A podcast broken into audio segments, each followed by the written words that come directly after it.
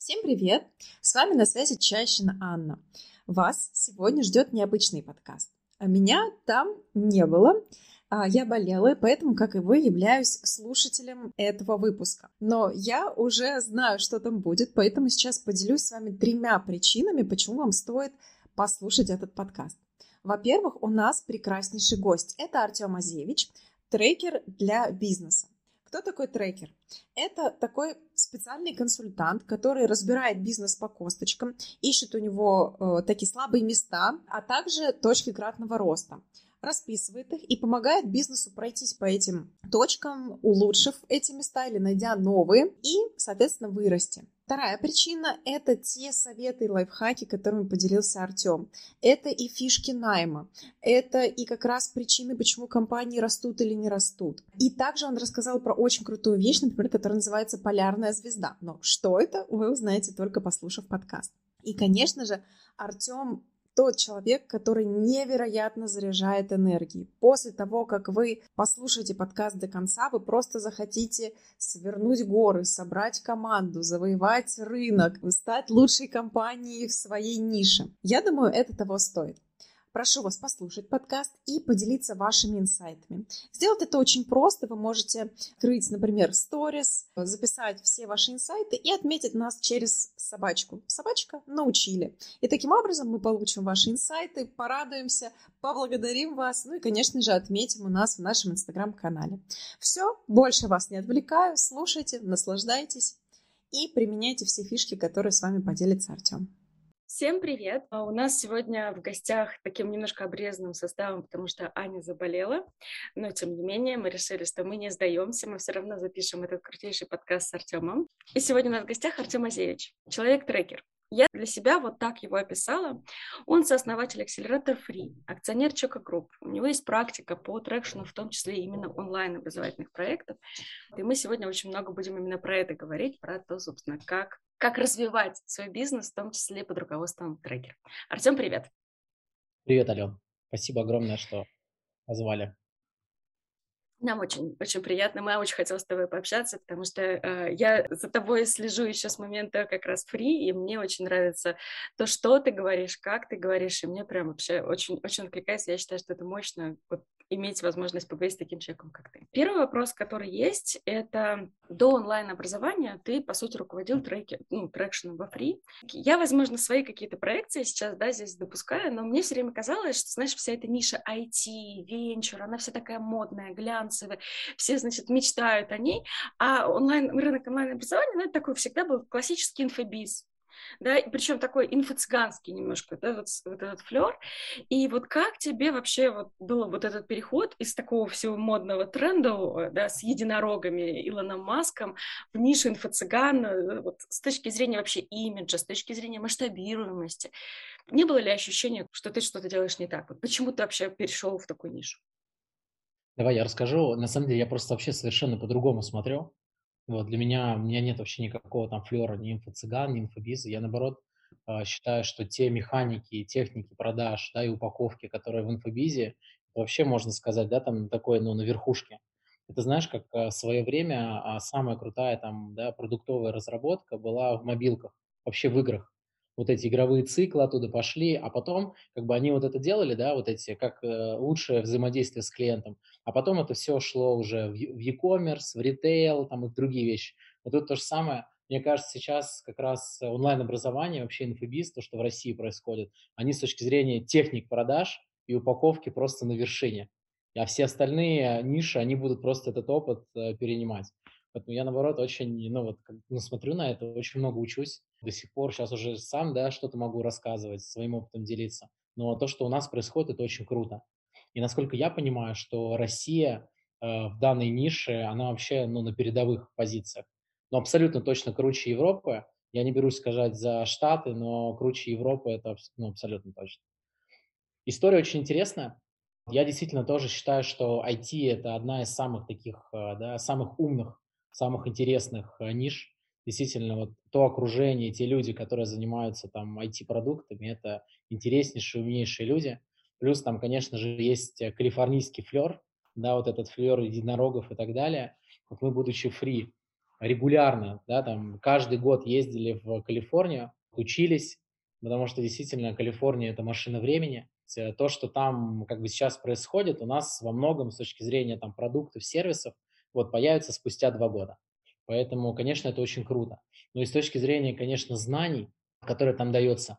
Мне в прошлом году э, ребята, которые живут и делают бизнес в Штатах, подарили книжку, называется Элад Гил High Growth Handbook. Настольная книга «Как делать э, большой рост». И там, когда в титрах да, этой книги очень интересно, автор пишет, он говорит, ну, типа, как сделать IT-компанию от 1 до 100 человек, в целом это понятно. На это уже много как бы литературы написано. В целом все уже, даже дети этим знанием владеют. Но как сделать компанию типа от 100 да, человек до 10 тысяч, типа это еще требуется исследовать. Давайте эту тему поисследуем. Я читаю, думаю, думаю, блин, человек, откуда ты? Вот, для него вот это знание, как это, знаешь, как сделать компанию, да, там, IT-компанию 100 человек, это типа, ну, ребят, как бы, это вообще кухонные разговоры. Это вообще не какой-то rocket science. Вот, и действительно, там а, с точки зрения таких именно предпринимательских технологий, вот, ребята ушли вперед. Поэтому в IT все это присутствует. И я был очень рад э, этим заниматься, да, там более 7 лет. Я тогда тоже немножко хочу отклониться, потому что вот эм, я за последние полгода, да, как я сейчас являюсь сам экспертом и делаю свой продукт, вот меня 10 раз распаковывали, и поэтому в результате этой распаковки я понял, что у меня действительно там есть э, в три главы, да, в моей сейчас жизни, в моей истории, но можно их характеризовать так. Это до фри, это фри и вот то, что есть сейчас. Вот, поэтому действительно там, да, фри как феномен очень сильно на меня повлиял. Вот я считаю, что это моя там альма-матер. Вот я думаю, да, для ребят, которые не знают, фри – это фонд развития интернет-инициатив, 6 миллиардов э, рублей. Соответственно, мы за там, 6,5 лет проинвестировали более 430 компаний.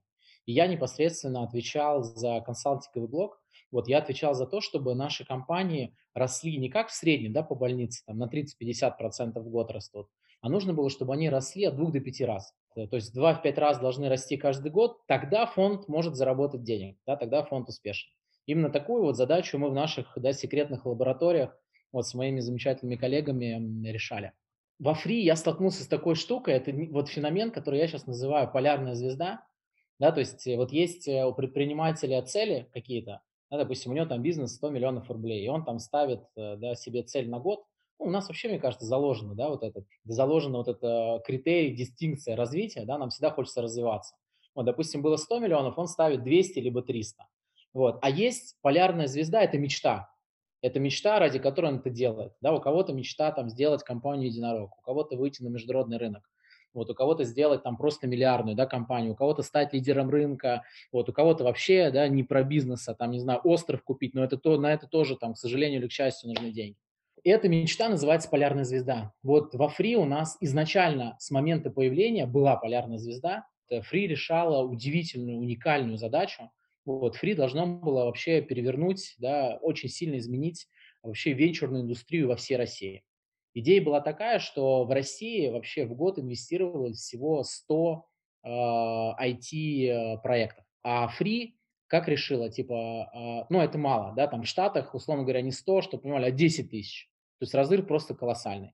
Вот, с точки зрения появления новых, новых компаний, продуктов и так далее. И Фри как подумала, типа, чтобы очень сильно повлиять на то, что есть, мы, типа, будем инвестировать столько же. Да, чтобы вы понимали, а, весь рынок, все фонды, там, да, 30 фондов, да, там 40, инвестируют 100 компаний, а Фри такое, а мы в одиночку будем еще 100 инвестировать. Но не просто инвестировать, а делать это таким образом, чтобы эти деньги вернулись, да, еще и заработать на это. И это должно было очень сильно изменить венчурную индустрию, и вообще в целом, да, на экономику России должно было повлиять и так далее. То есть это очень такая крутая полярная звезда. Почему вот я сейчас некоторым таким евангелистом да, являюсь вот этих э, полярных звезд? Потому что такие идеи, они реально привлекают самых сильных людей. Потому что э, особенность сильных людей в том заключается, что внутри живет вот эта сила какая-то, которая ищет своего воплощения. Да, эти люди ищут реализации. Да, этим людям нужно что-то сделать, им нужно как-то самореализоваться. И, как правило, такие большие вещи, я вот помню, когда я узнал об этом, ну, у меня аж, я не могу сказать, да, сейчас модно, мурашки. Я такой менее чувствительный товарищ. Мурашек не было, но у меня было реально вот чувство такое, что мы реально делаем что-то безумно значимое и крутое. И под эту задачу реально собрались лучшие профессионалы с рынка. Очень мощные ребята. И мы, вот я как сейчас помню, меня э, спустя три года мне звонит наш HR и говорит, Артем, у тебя за три года неотгуленного отпуска что-то там 196 дней. Вот, говорит, я тебя просто настаиваю на том, чтобы ты наконец ушел в отпуск. Нам вообще был не нужен ни отпуск. Вообще, мы работали без выходных абсолютно. Просто нам было настолько интересно, настолько интересно делать, настолько развиваться с друг другом, узнавать. Это просто какой-то вообще космос космический. В общем-то, когда мы эту полярную звезду реализовали, я начал подводить итоги, что же, в общем-то, произошло. И что получилось? Получилось так, что э, я увидел, э, что в России действительно э, с точки зрения рынка он небольшой, поэтому с точки зрения именно венчурных капиталистов, да, именно фонда, тебе не совсем выгодно инвестировать. Да, в, ну, то есть ты не так, когда рынок маленький, ты, и он еще не очень растет, в общем, ты не так много денег можешь заработать. И то, что мой самый успешный кейс во фри, это была компания Телепорт. Я, к слову сказать, э, также был, эм, у нас э, телепорт проходил акселерационную программу, и я с ним еще индивидуально работал, мне разрешили, да, как моя такая личная практика. Я, будучи трекером компании Телепорт, я прям с ними с самого начала. Компания Телепорт, эм, да, и я как бы, когда был их трекером, мы выросли с 16 миллионов рублей до 1 миллиарда 100 миллионов. И, соответственно, чистая прибыль там 300 плюс эм, да, миллионов рублей. Это в целом вот реально самый успешный кейс, который был. Конечно, сейчас у Free есть компании, которые вышли на международные рынки, которые там привлекают раунды, они, конечно, ну, сильно предвосхитят, но это скорее такие да, единичные вещи. Не, не потоковые, а я все время хотел делать поток, машину, которая там каждый год выпачковывает миллиардные компании. И я подумал, а чем телепорт отличается вот от того всего остального, что было. И, в общем-то, телепорт оказалась компания, которая никогда не думала о раундах, о капитализации, она чисто думала чистой прибыли. Типа зарабатывать больше прибыли, реинвестировать в бизнес, покупать другие компании, еще что-то делать, расти. Но это реально про чистую прибыль чисто. И я для себя сделал такой э, вывод, что действительно в России э, самые успешные бизнесы – это те, которые думают о чистой прибыли, но не о капитализации. Опять же, есть исключения да, из правил. Те ребята, которые там, да, успешно бизнесы свои продают и так далее, но это единичное. Это не потоковые вещи. И я подумал, а почему бы, я подумал, типа, а вот если бы я проинвестировал тогда в телепорт, когда это еще была компания 16 миллионов рублей, да, я бы проинвестировал, да, вложил бы небольшую какую-то сумму денег, ну, допустим, условно говоря, там, оценили бы мы их, да, там, типа, не знаю, 100 миллионов, и я бы за 10 миллионов э, купил бы 10%. Я бы сделал на этой компании 30 иксов. Я подумал, а можно ли такие вещи повторять? И, в общем-то, вот с этого момента начался мой поиск. Я подумал, что я хочу делать какой-то акселератор не для IT-компаний, да, которые живут э, выручкой, они чистой прибыли, привлекают раунды и так далее. Вот, а именно чистой прибыли. Я подумал, у кого много чистой прибыли, где эти компании живут. И мне как-то показалось, что у бизнес-молодости они с такими компаниями и работали. И параллельно с этим э, Миша Дашкиев, э, он искал как раз для своего нового продукта экспертизу трекинга. В общем, мы с ним на этой почве встретились, познакомились, и я ему задал вопрос, я говорю, Миш, ну ты инвестировал в компанию с чистой прибылью, что как? Он такой говорит, типа, Тем, вообще это типа супер идея, это очень перспективно. Говорит, но мне тоже это интересно, но прежде чем в такие компании инвестировать, нам нужно выстроить воронку. Да, то есть нужно, чтобы они к нам пришли. Давай сделаем продукт фокус, трекинговый продукт. На него к нам придут, типа это VIP такой продукт, да, для ребят, которые там, ну, не малыши, да, там, а больше там 30 миллионов рублей выручки в год мы определили. Вот, ну, больше 15 точно. Они к нам придут, соответственно, мы их оцифруем, поработаем с ними. И те, кто понравится, да, кому мы понравимся, кто нам понравится, будем инвестировать и на этом зарабатывать. Вот с такой идеей мы пришли, и так появилась компания Focus. Соответственно, это вот наш вместе да, с Мишей э, продукт.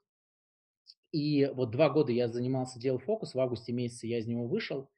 И а, когда мы так задачу поставили, то что получилось? Получилось, что фокус стали приходить компании с чистой прибылью, и процентов 15-20 а, компаний, которые приходили, это были как раз онлайн-школы, в общем, это инфобиз. И то, что я видел среди всех компаний, которые про чистую прибыль, что тоже онлайн-школы, это, блин, самые чуть ли не быстро растущие и крутые компании. Я э, был очень сильно шокирован, когда я увидел там рентабельность, да, там, условно говоря, от 50 до 95 процентов.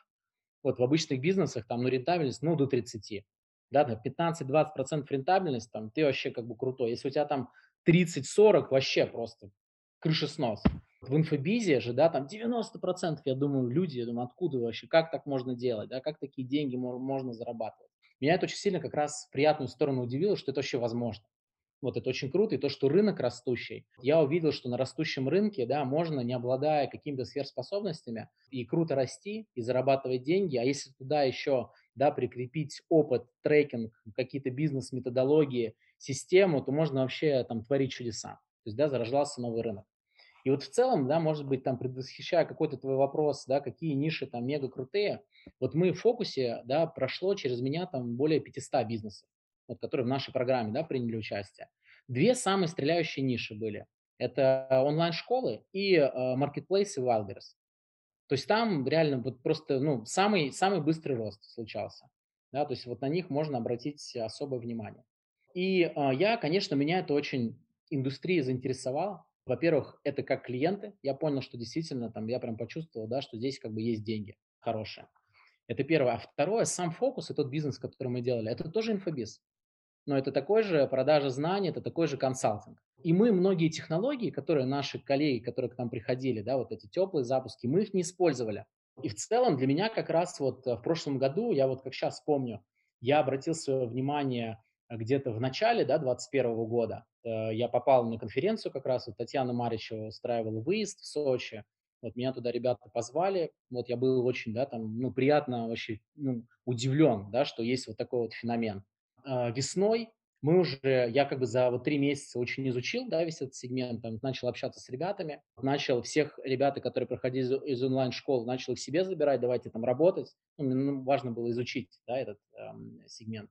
Мы начали э, все практики, да, которые есть уже с точки зрения теплых запусков, с точки зрения холодных запусков были очень крутые.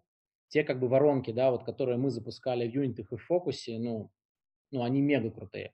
То есть они, конечно, они безумно сложные, хитро выдуманные, но вот те там технологии, которые мы нашли, они прям пушка. У нас в фокусе на момент э, как раз год назад, да, апрель месяц, было 12 воронок. 12 воронок. В юнитах мы закупали 50 тысяч лидов э, в, в, этот, э, в месяц и тратили порядка там 8-9 миллионов да, рублей бюджета. Вот, а мы тратили порядка там 2-2,5 миллионов рублей. Вот, у нас там было 5 тысяч лидов. Вот, но все равно это прям машина целая которую мы создали. Вот, ну, Ален, я думаю, он как раз был, э, может быть, да, он подробнее про это рассказывал, это вот наш был директор по маркетингу, с которым мы вместе в том числе работали. Мы потом начали применять технологии, мы на самом деле поняли, что, да, а, вот блогеры, инфлюенсеры, это вообще такая новая нефть, и что нужно с блогерами, с инфлюенсерами тусить, нужно их, обращать, чтобы они обращали внимание на твой продукт, и нужно благодаря их аудитории делать э, запуски. И если ты этого не делаешь, то ты скорее что-то упускаешь да, в своей жизни, то это делают другие. И тогда вот, когда мы поняли, я сейчас да, потихонечку буду эту тоже стратегию реализовывать, потому что это крайне перспективно. А Миша вообще сразу ее реализовал. Вот он сделал да, буткемп по методологии, да, там тоже сделал педсовет, куда собрал таких да, влиятельных блогеров и так далее. То есть мы ста- сразу стали все эти механики, технологии применять. Это действительно э, очень круто. Вот, в общем-то, так я перешел из гламурного IT наверное, да, в какой-то, может быть, да, менее, да, ну, хотя не знаю, я вот, э, я опять же, наверное, я всего не вижу, но вот те предприниматели, с которыми я, да, общаюсь, ну, с которыми мы делаем бизнес, да, в инфобизе, я, честно говоря, под, ну, невероятным впечатлением от тех продуктов, которые ребята создают. Я тоже эти курсы прохожу, я просто, ну, в восторге. То есть мне настолько самому интересно учиться, это настолько интереснее, да, там, чем нас учили в институте, в школах и так далее. Это, ну, я не знаю, мне кажется, просто какая-то магия. Это невероятно круто, да, и эти кураторы, и групповая динамика, это просто супер. Я в восторге от тех механик, да, продажных, которые применяют э, ребята. Короче, я в абсолютно в восторге, и как раз в какой-то момент, да, для многих там инфо-цыгане являются ругательным, вот, а я в какой-то момент подумал, что, наверное, инфо-цыгане – это те ребята, которые просто… То есть есть инфобизнесмены, которые используют технологии как-то, а есть инфо-цыгане, которые, короче, вообще просто самые крутые инфобизнесмены. Я такой, типа, блин, как бы я тоже хочу быть инфо-цыганином. Ну, типа, я хочу достичь, в общем-то, такого уровня, да, здесь а, мастерства, вот, чтобы просто вот, ну, просто делать круто, да, то, что все остальные делают. Поэтому у меня а, нет вообще никакой, вот у меня нет никакой мысли, да, что я и мои коллеги, мы делаем что-то какое-то, не знаю, грязное, плохое, да, там еще что-то. Наоборот, я, в общем, считаю, что rocket science. Нет, слушай, мы делаем подкаст про онлайн-образование, мы все, конечно же, тоже считаем, что мы делаем правильные вещи, и здесь скорее, знаешь, про некий флер, да, вот, который существовал и там до сих пор местами существует. Но в целом, ты знаешь, я тоже как раз недавно рассуждала на эту тему и думала о том, что, а, возможно, в силу того, что в онлайн-образовании, по сути, ты продаешь картинку, человеку. Ну, ты, у нас, по сути, мы всегда продаем обещания, да, и дальше человек уже, если, например, в каких-нибудь приложениях или еще где-то, ты все равно можешь сначала зайти, потыкать, посмотреть, а потом только там соглашаться или не соглашаться на подписку, то здесь у нас абсолютно у всех маркетинг обещаний, и поэтому, наверное, так важно, поэтому маркетинг становится краеугольным камнем, в принципе, твоей успешности. Вот, мне кажется, поэтому так много технологий, просто потому что в силу вот такого вот специфического продукта, потому что, по сути, продуктом онлайн-школы является маркетинг на самом деле, а не там тот конкретный курс, который они потом продают. Ну, ты знаешь, я думаю, да и нет. Здесь действительно а, кто выигрывает, да, те, кто самые крутые в маркетинге. Ты здесь, ну, права, как бы кто круче в маркетинге, тот здесь и прав. Но вот я смотрю просто, что очень тоже многие мои коллеги очень сильно озабочены доходимостью, да, на курсе, количество кейсов и так далее. Люди об этом очень сильно думают. Ну, как бы это очень круто. Я могу сказать, что даже об этом не, ну, там, больше думают, чем в том же самом IT. Типа, да, как а, там а, тоже, условно говоря, то есть ты думаешь, как эту услугу поставить, да, клиенту, но, условно говоря, получилось у него воспользоваться, да, там, собрал он там кейс, либо еще что-то. Блин, об этом даже я вот, ну, могу сказать, что, да, ну, не так вот, не такой фокус, да, есть вот в IT-технологиях. Вот, хотя тоже, ну, безусловно, он, а, он есть. Конечно, я думаю, что подгаживают вот те ребята, конечно, вот если я вижу крупные блогеры, да, которые делают запуски продуктов таких дешевых, они такие, ну, посредственные, но я думаю, они просто, ну, они просто не очень, ну, профессиональны, да, в этом, делают как умеют. Но у меня, знаешь, тоже, вот какое мое мнение? Ко мне многие приходят, и в том числе даже говорят, типа, Артем, а где нам учиться трекингу? А это хороший курс или плохой курс? Вот я абсолютно убежден, я говорю, ребят, я говорю, считаю, что любое образование, любое образование, это хорошо. Потому что что лучше, да, человек э, в ресторане, там, ну, вот эти 3000 рублей проезд, или там, не знаю, да, там, посидит за вином, там, за пивом с друзьями, или же купит какой-то короткий образовательный курс. Ну, типа, что лучше? Для меня, мне кажется, что курс намного круче. Какой бы этот курс ни был, с какими бы знаниями, конечно, может быть, есть вообще какие-то, да, ну, мерзкие курсы, вот я таких не встречал, но в любом случае это круто. Я поэтому топлю за любое обучение, которое есть, за любое обучение. Вот я считаю, что ну, учиться это, ну, это круто. Ну, конечно, если ты потом реализуешь эти знания концептуально с тобой полностью согласна, да, что действительно там доходимость, качество продукта влияют на, ну, уже на повторные покупки, на возвращаемости, на тот, тот имидж, который ты создаешь на рынке. Скажи, пожалуйста, вот ты сейчас затронула такую тему, мне просто хотелось бы немножко э, поговорить с тобой как раз именно про тренды в онлайн-образовании, в силу того, что ты за последний год много общаешься и сам делал проект. А, вот ты сейчас ну, уже упомянул тренд на запуски совместные с блогерами. Да, мне тоже кажется, что вот там за последний год это стало прям вот именно трендом. И я думаю, что в ближайшие несколько лет мы еще услышим и увидим а, много классных кейсов. Если что-то еще, что то для себя выделяешь, что прям вот сейчас надо идти и делать, что мало кто делает, но тебе кажется, что вот типа, ребят, вот как бы вам туда надо точно попробовать. Смотри, давай я сейчас э, просто, да, чтобы не быть голословным, расскажу, как бы с кем я поработал, да, вот за это время. И как раз, когда буду перечислять, я думаю, это будет полезно с точки зрения, чтобы ребята, может быть, да, узнали какую-то нишу. Потому что, знаешь, когда ты слышишь что-то знакомое, ты такой, о, типа, о, вот это началось что-то интересное, это про меня. Вот, а до этого это про каких-то, да, этих, про коня в вакууме было. Вот, смотри, с кем я, значит, поработал. Это Ксюша Пустовая, школа диетологов, да, у них 100 плюс миллионов. Это Костя Дудин, школа развития э, памяти, 100 плюс миллионов. Это Динара Горди, SMM Академия, 100 плюс э, миллионов. Это Михаил Христосенко, да, там у него 200 или 300 плюс э, миллионов SMM Академия. Это Даша Трутнева, это ниша психология, да, там 300 плюс миллионов школа. Это Ксюша Злотникова, методологи, это Яна Логвина, 30 плюс миллионов фитнес, это Мила Литвинская, 100 плюс миллионов запуски маркетологов. Сейчас мы с Ниной Сон работаем. В общем, много там еще было, еще, наверное, там с десяток и так далее. В общем, мои основные наблюдения какие? Если мы берем, я сейчас, знаешь, наверное, давай как трекер сначала пройду, да, а, по воронке, а потом вообще расскажу, да, что в целом. Значит, с точки зрения маркетинга, у всех одна и та же проблема, что трафик безумно дорожает. В общем-то, у всех просто вот эта проблема, и все, ну, как бы, да, очень на самом деле боятся, беспокоятся вот на, насчет этого. Соответственно, что с этим люди делают?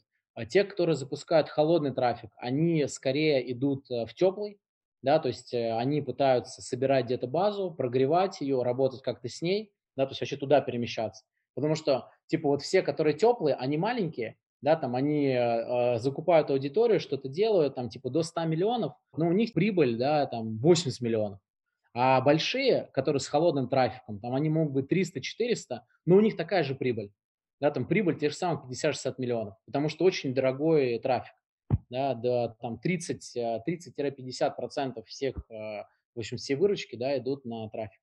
Вот, это первая тенденция. Вторая тенденция, а, первая, это уходить в теплые, да, в работу там с, с базой, с подписчиками в Телеграм-канале, где-то собирать еще где-то. В общем, технологии мы сейчас не будем, да, то углубляться. Вторая тенденция – это работать с LTV, с продлением, да, то есть зарабатывать не на Э, первом клиенте, а условно его еще допродавать, это создание там и сообществ всяких, и клубов, да, каких-то подписочных систем, вот, и вообще просто какие-то дополнительные продукты, это и VIP-продукт, увеличение чека, да, то есть все пытаются больше денег заработать с текущего клиента, чтобы, в общем-то, да, этот маркетинг покупать. Это вторая такая тенденция. Третья тенденция – это окупаемый трафик. То есть вот мы здесь достигли огромных, я считаю, успехов. Я не знаю, вот э, Ален рассказывал или нет, вот, но у нас было, что 70% трафика окупается за счет того, что мы продавали им различные материалы, дополнительные воронки делали, демонетизировали да, этот а, трафик. Это как бы, я считаю, что это очень круто. И вот из этих трех, мне кажется, что вот это даже окупаемость, демонетизация, это номер один, что нужно делать. Прямо это довольно несложно, да, то есть после того, как у вас кто-то зарегистрировался, условно говоря, на вебинар или куда-то, вы можете человеку там через э, мессенджер, да, предложить э, купить полезные файлы собрать все полезные файлы, которые у вас есть, и предложить ему пакет, да, там за тысячу, за полторы тысячи рублей, и тем самым можете просто очень сильно окупить э, весь свой трафик. Вот такая тенденция. При этом другая тенденция, те, кто занимается теплым трафиком, они такие, типа, ну вот, типа мы задолбались, сильно вырасти тоже не можем, вот эти танцы с бубнами в сторисах, вот эти прогревы, аудитория вся выгорает, типа нам нужны воронки с холодным трафиком. Поэтому, конечно, основная тенденция, ну, я не знаю, вот, мне кажется, уже не тенденция, а реальность, что вот гибридные, да, запуски делаются и на теплые, и на холодные воронки, но как бы это вот, да, там, а, существующая реальность, э, которая есть. С точки зрения продажи, да, вот тоже на что я обратил внимание, большая точка роста, это вот почти во всех компаниях, да, в которых я прихожу, мы делаем многоступенчатые продажи, да, это когда есть люди, которые просто, не знаю, там обрабатывают заявки, потом есть, которые продают, которые допродают, да, там вот эти хантеры, фермеры, вот, либо же отдельная каста, да, которая там проводит презентации, да, если есть, э, да, такой продукт, который работает с базой, то есть, ну, ты когда разделяешь все эти воронки, и каждый человек специализируется именно вот на, да, этом, на своем, да, э, клиенте, то, в общем-то, ну, конверсия очень резко растет. Это на 50% вырастает конверсия в продажу. Что, кстати, тоже на трафике сказывается. Слушай, ну прям интересно, сейчас как раз вышел на новую тему, которая, которая у меня стояла в записях, это как раз точки роста, и ты сейчас выделил конкретно в отделе продаж. Я правильно тебя услышала, что тебе кажется, что как раз разделять это как на конвейер, да, с разными циклами, это приносит более, большую эффективность э, в отделе продаж, чем, например, выделять один человек и на него вешать одного клиента с разными ну, как бы стадиями продажи.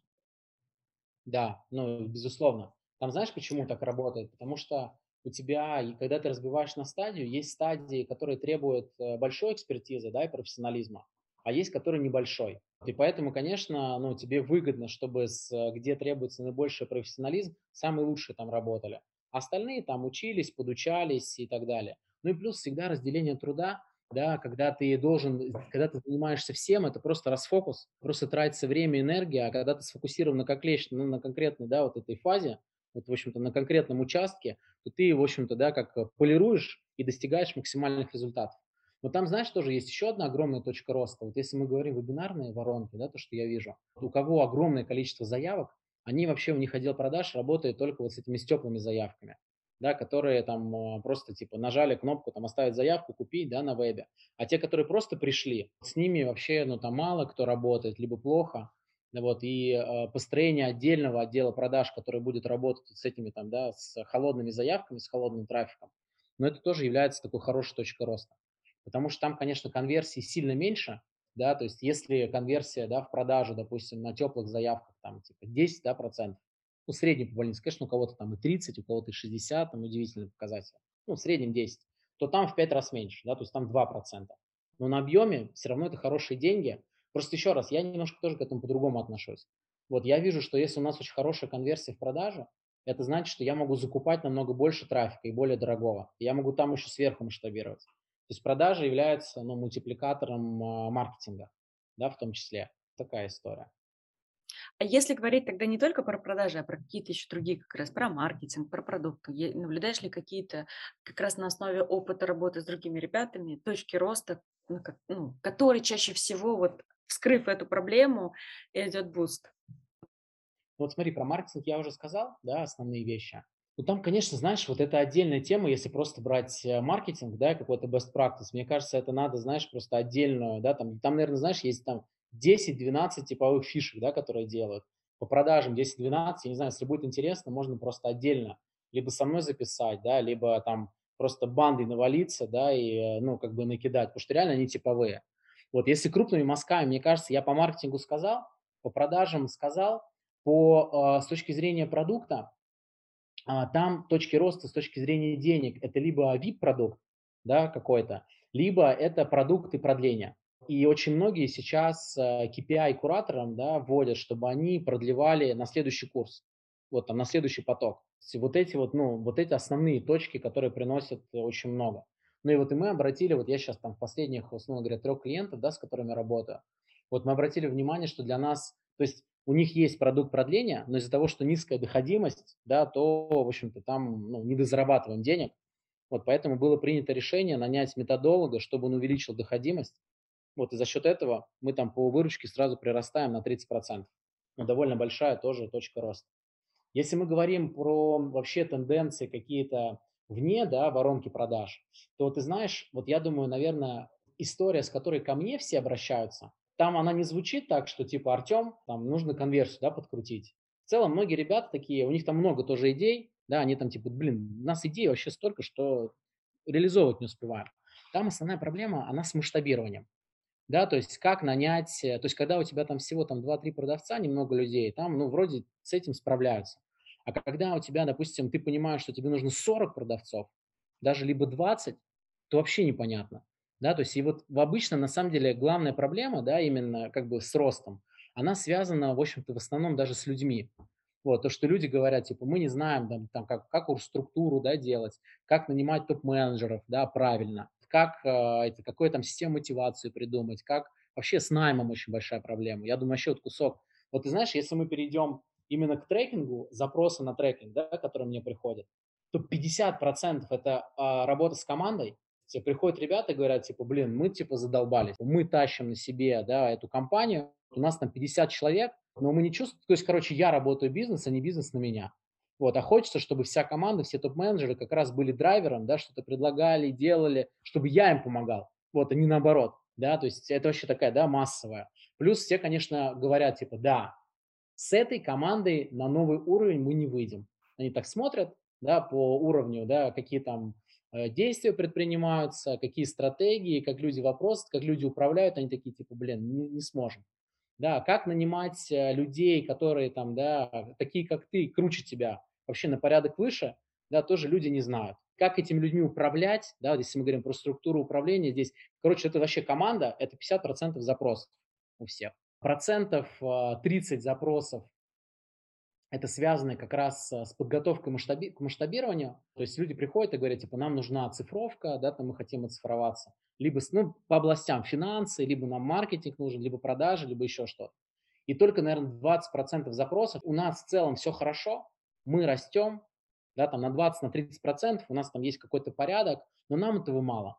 Мы чувствуем, да, в себе потенциал там расти x10, x20, но что-то не получается да, либо много всего пробуем, не срабатывает, либо вообще нужно делать что-то другое, давайте по-другому посмотрим. То есть уже запрос на масштабирование, да, либо какая-то другая нужна принципиальная стратегия.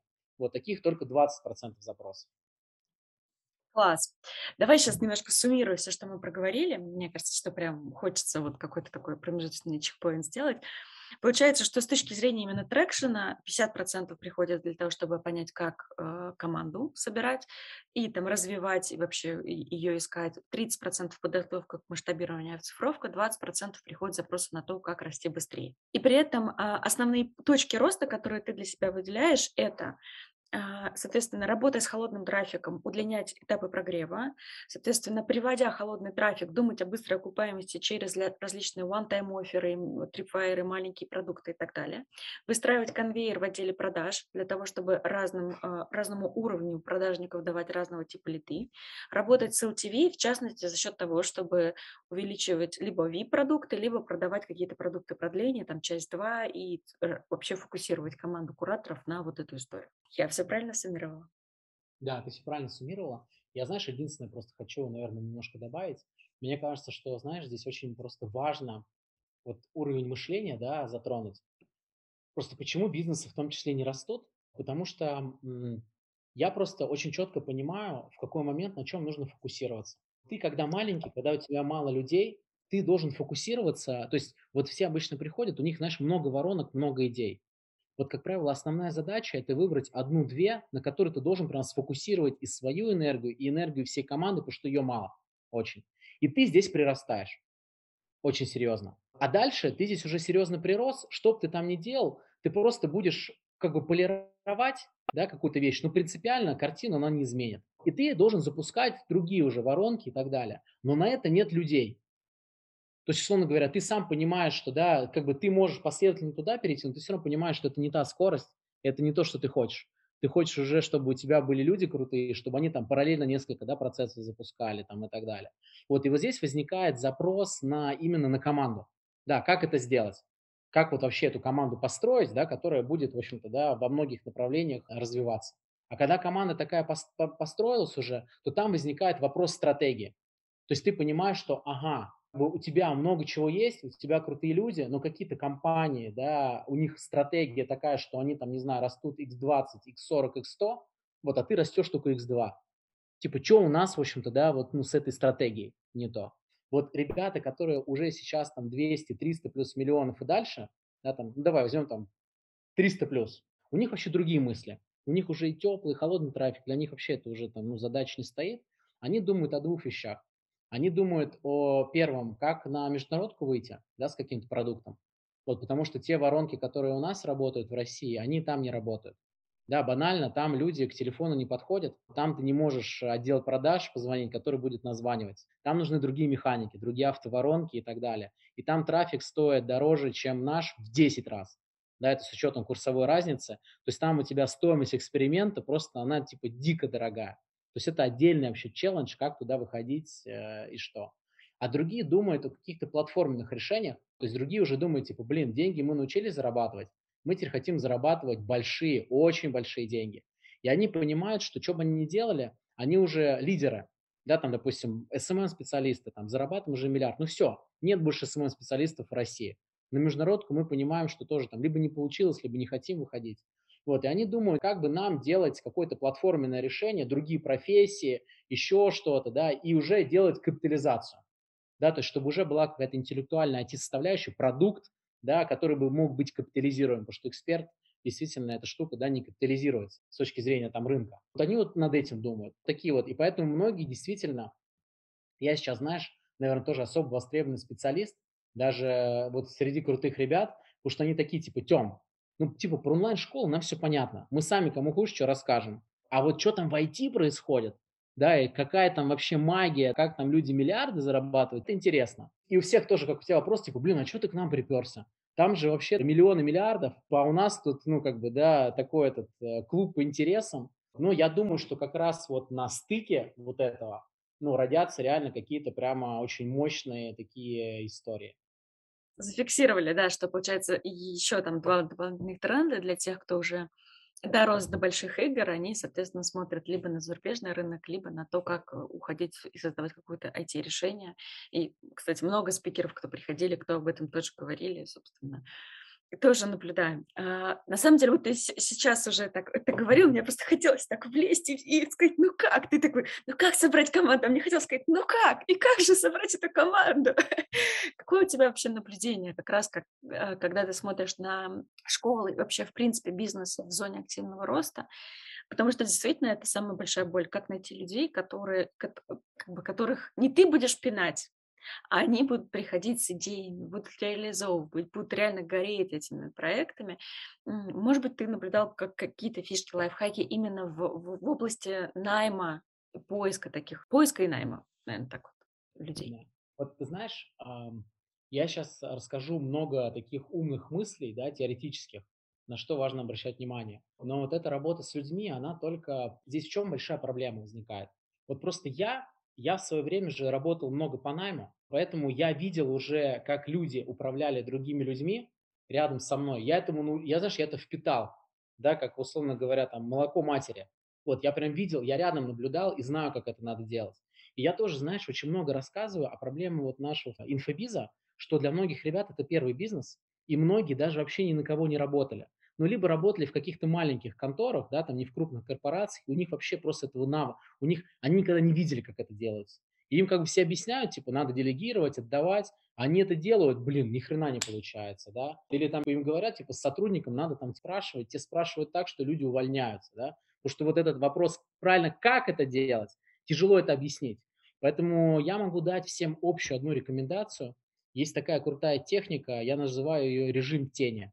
Когда ты берешь на один, на два дня, пристыковываешься к предпринимателю, к опытному, который научился делать, и просто ходишь, за ним наблюдаешь. Наблюдаешь, как он планерку проводит, да, там, как он у людей спрашивает, как он контролирует, задачи ставит и так далее. Попросить сходить с ним на собеседование, да, чтобы посмотреть, какие он вопросы задает, на что обращает внимание, вот, и так далее. То есть вы поучаствуете в всех бизнес-процессах, и вот там многие вещи становятся ну, как бы очевидными. Такой, типа, блин, так вот как надо вопросы задавать. Типа, я вроде задавал, но немножко не так. Если мы берем такими крупными э, камнями, да, то э, вот как я делаю? Я делаю следующим образом. Любого сотрудника надо сначала оцифровать. Да, ты, ну как бы я не нанимаю вообще, я, да даже знаешь, не то, что я, я тоже же до этого у старших коллег понабрался. Вот все ребята, которые зарабатывают миллионы, миллиардов, блин, вот реально все говорят одни и те же вещи, так делают. Никто не нанимает человека, пока они его не оцифровали. Ну, никто. Вот, то есть потому что, когда ты понял, какая у человека главная цифра, все, остальное понятно. Понятно, какие задачи он должен делать, что с него спрашивать и так далее. Соответственно, если ты этого не понял, то ты просто его не нанимаешь. Это первое. Что, зна- что значит оцифровать? Давай так вот расшифруй, что ты вкладываешь в это понятие. Вот смотри, ты представляешь себе, вот у меня есть прям, знаешь, в голове последовательная штука, там даже как я с, ком- ну, с, ком- с компаниями работаю. То есть я начинаю первое, я начинаю с декомпозиции. Ну, окей, ладно, первое, с чего начинаю, это с запроса. То есть вообще у предпринимателя, как бы, что для него важно. Потому что если ты как бы говоришь о том, что тебе важно, там нет энергии, ничего хорошего не получится. Да, там мы все равно к этому придем. Да, сначала важно то, что для него, что его беспокоит, в общем, где у него энергия, с этого начать. Но дальше, если мы говорим именно уже о таком, да, ну, о построении бизнеса, то первое – это декомпозиция, точка А и точка Б да, и у нас там есть все равно воронка, да, там есть бюджет, как мы закупаем, есть э, там посетители, есть конверсии, вот, есть заявки, есть отдел продаж, есть конверсия в продажу, там, ну и так далее. И у тебя по факту за каждую цифру должен отвечать какой-то специалист. Вот это и есть да, цифровка. Важно просто понять, важно нарисовать свою воронку, и вот у тебя есть команда, и каждого сопоставить, а кто за что у тебя отвечает. Вот, вот это самое важное сделать. И тогда тоже можно увидеть, что есть зоны, за которые никто не отвечает. Туда важно людей поставить. За каждую цифру должен кто-то отвечать. Вот это вот, это самый главный принцип. Вообще трекинг очень устроен, вообще бизнес устроен вообще очень просто, да. Ты просто полностью нарисовал воронки, где ты сейчас куда-то хочешь прийти. Чтобы, соответственно, туда прийти, нам нужны, э, нам нужно, чтобы эти цифры изменились. Правильно? Чтобы эти цифры изменились, нужно делать какие-то задачи. Нужно улучшать скрипты, нужно увеличивать бюджет и так далее. Да, то есть, соответственно, нужно на каждую цифру, которую ты хочешь увеличить, э, стек задач выписать. А задачи кто делает? Задачи делают люди. Но правильно делать наоборот. Сначала цифры, потом ты за эту цифру поставил ответственным и говоришь, типа, вот, Люд, ты отвечаешь там, да, за трафик. Вот чтобы нам вырасти в 5 раз, да, нам трафик должен вырасти, там, не знаю, в 3 раза. Напиши, пожалуйста, список задач, которые нам нужно сделать, чтобы он вырос. Вот так это и делается. И дальше уже начинается просто, мы там делаем, да, это, отдельно э, прописываем эти задачи, да, трекинг задач начинается, ну и уже регулярный менеджмент, там, в общем, и доводим вот до этой штуки. Вот что это значит, что каждый сотрудник оцифрован. Мне очень нравится, как ты, ну вот, по-другому смотришь на это. Ну, типа, вот, э, что, что на каждой задаче должен быть человек, и ты просто понимаешь, какую цифру ты готов дать этому человеку. Это прям очень круто. Так, давай дальше. То есть смотри, мы а, человека оцифровали, вот я говорю, когда, когда мы поняли, за какую цифру отвечает, реально нам нужно теперь сформировать, ну, там, да, вакансию. Там, соответственно, там, кого мы ищем, кто нам нужен, какие он задачи делает и так далее. И вот дальше наступает самое сложное. Вот как теперь этих людей найти? Да, вот эта воронка найма злополучная. Вот это на самом деле моя ахиллесова пята в том числе. Вообще, то есть нужно столько собеседований провести, думаешь, о, елки-палки, уже вроде человека не так нужно, сам, либо сам справлюсь, либо, короче, сейчас Васю подразгружу, короче, он это сделает. Реально, вот мы многие здесь, короче, сыпемся вот на этой штуке. Решение одно. Нам нужно нанять HR. Все, когда появляется в компании HR, это настолько развязывает руки, вообще-то дают такую энергию, я понял, что HR, я готов переплачивать HR, я переплачиваю своему HR и готов дальше переплачивать за что? Вот раньше, когда у меня не было HR, как, вот мне, допустим, не нравится что-то в отделе продаж, да, там у меня слабые продавцы, все косячат и так далее, но я никого не увольняю. Почему? Я думаю, ну вот уволю их, а кто это будет делать? И все время шел с собой на компромиссы. Когда ты идешь с собой на компромисс, ты теряешь огромное количество энергии, просто колоссальное. Каждый раз, когда соприкасаешься, и чем дальше, тем больше. Снова тебе не нравится. В общем, ужас. Когда есть HR, ты увольняешь всех. Ты такой, тебе что-то не нравится, ты просто, короче, тогда для тебя просто это становится задачей. Ты просто, потому что HR знает, вот HR, он много чего другого не знает, но он знает, как найти и вывести человека быстро.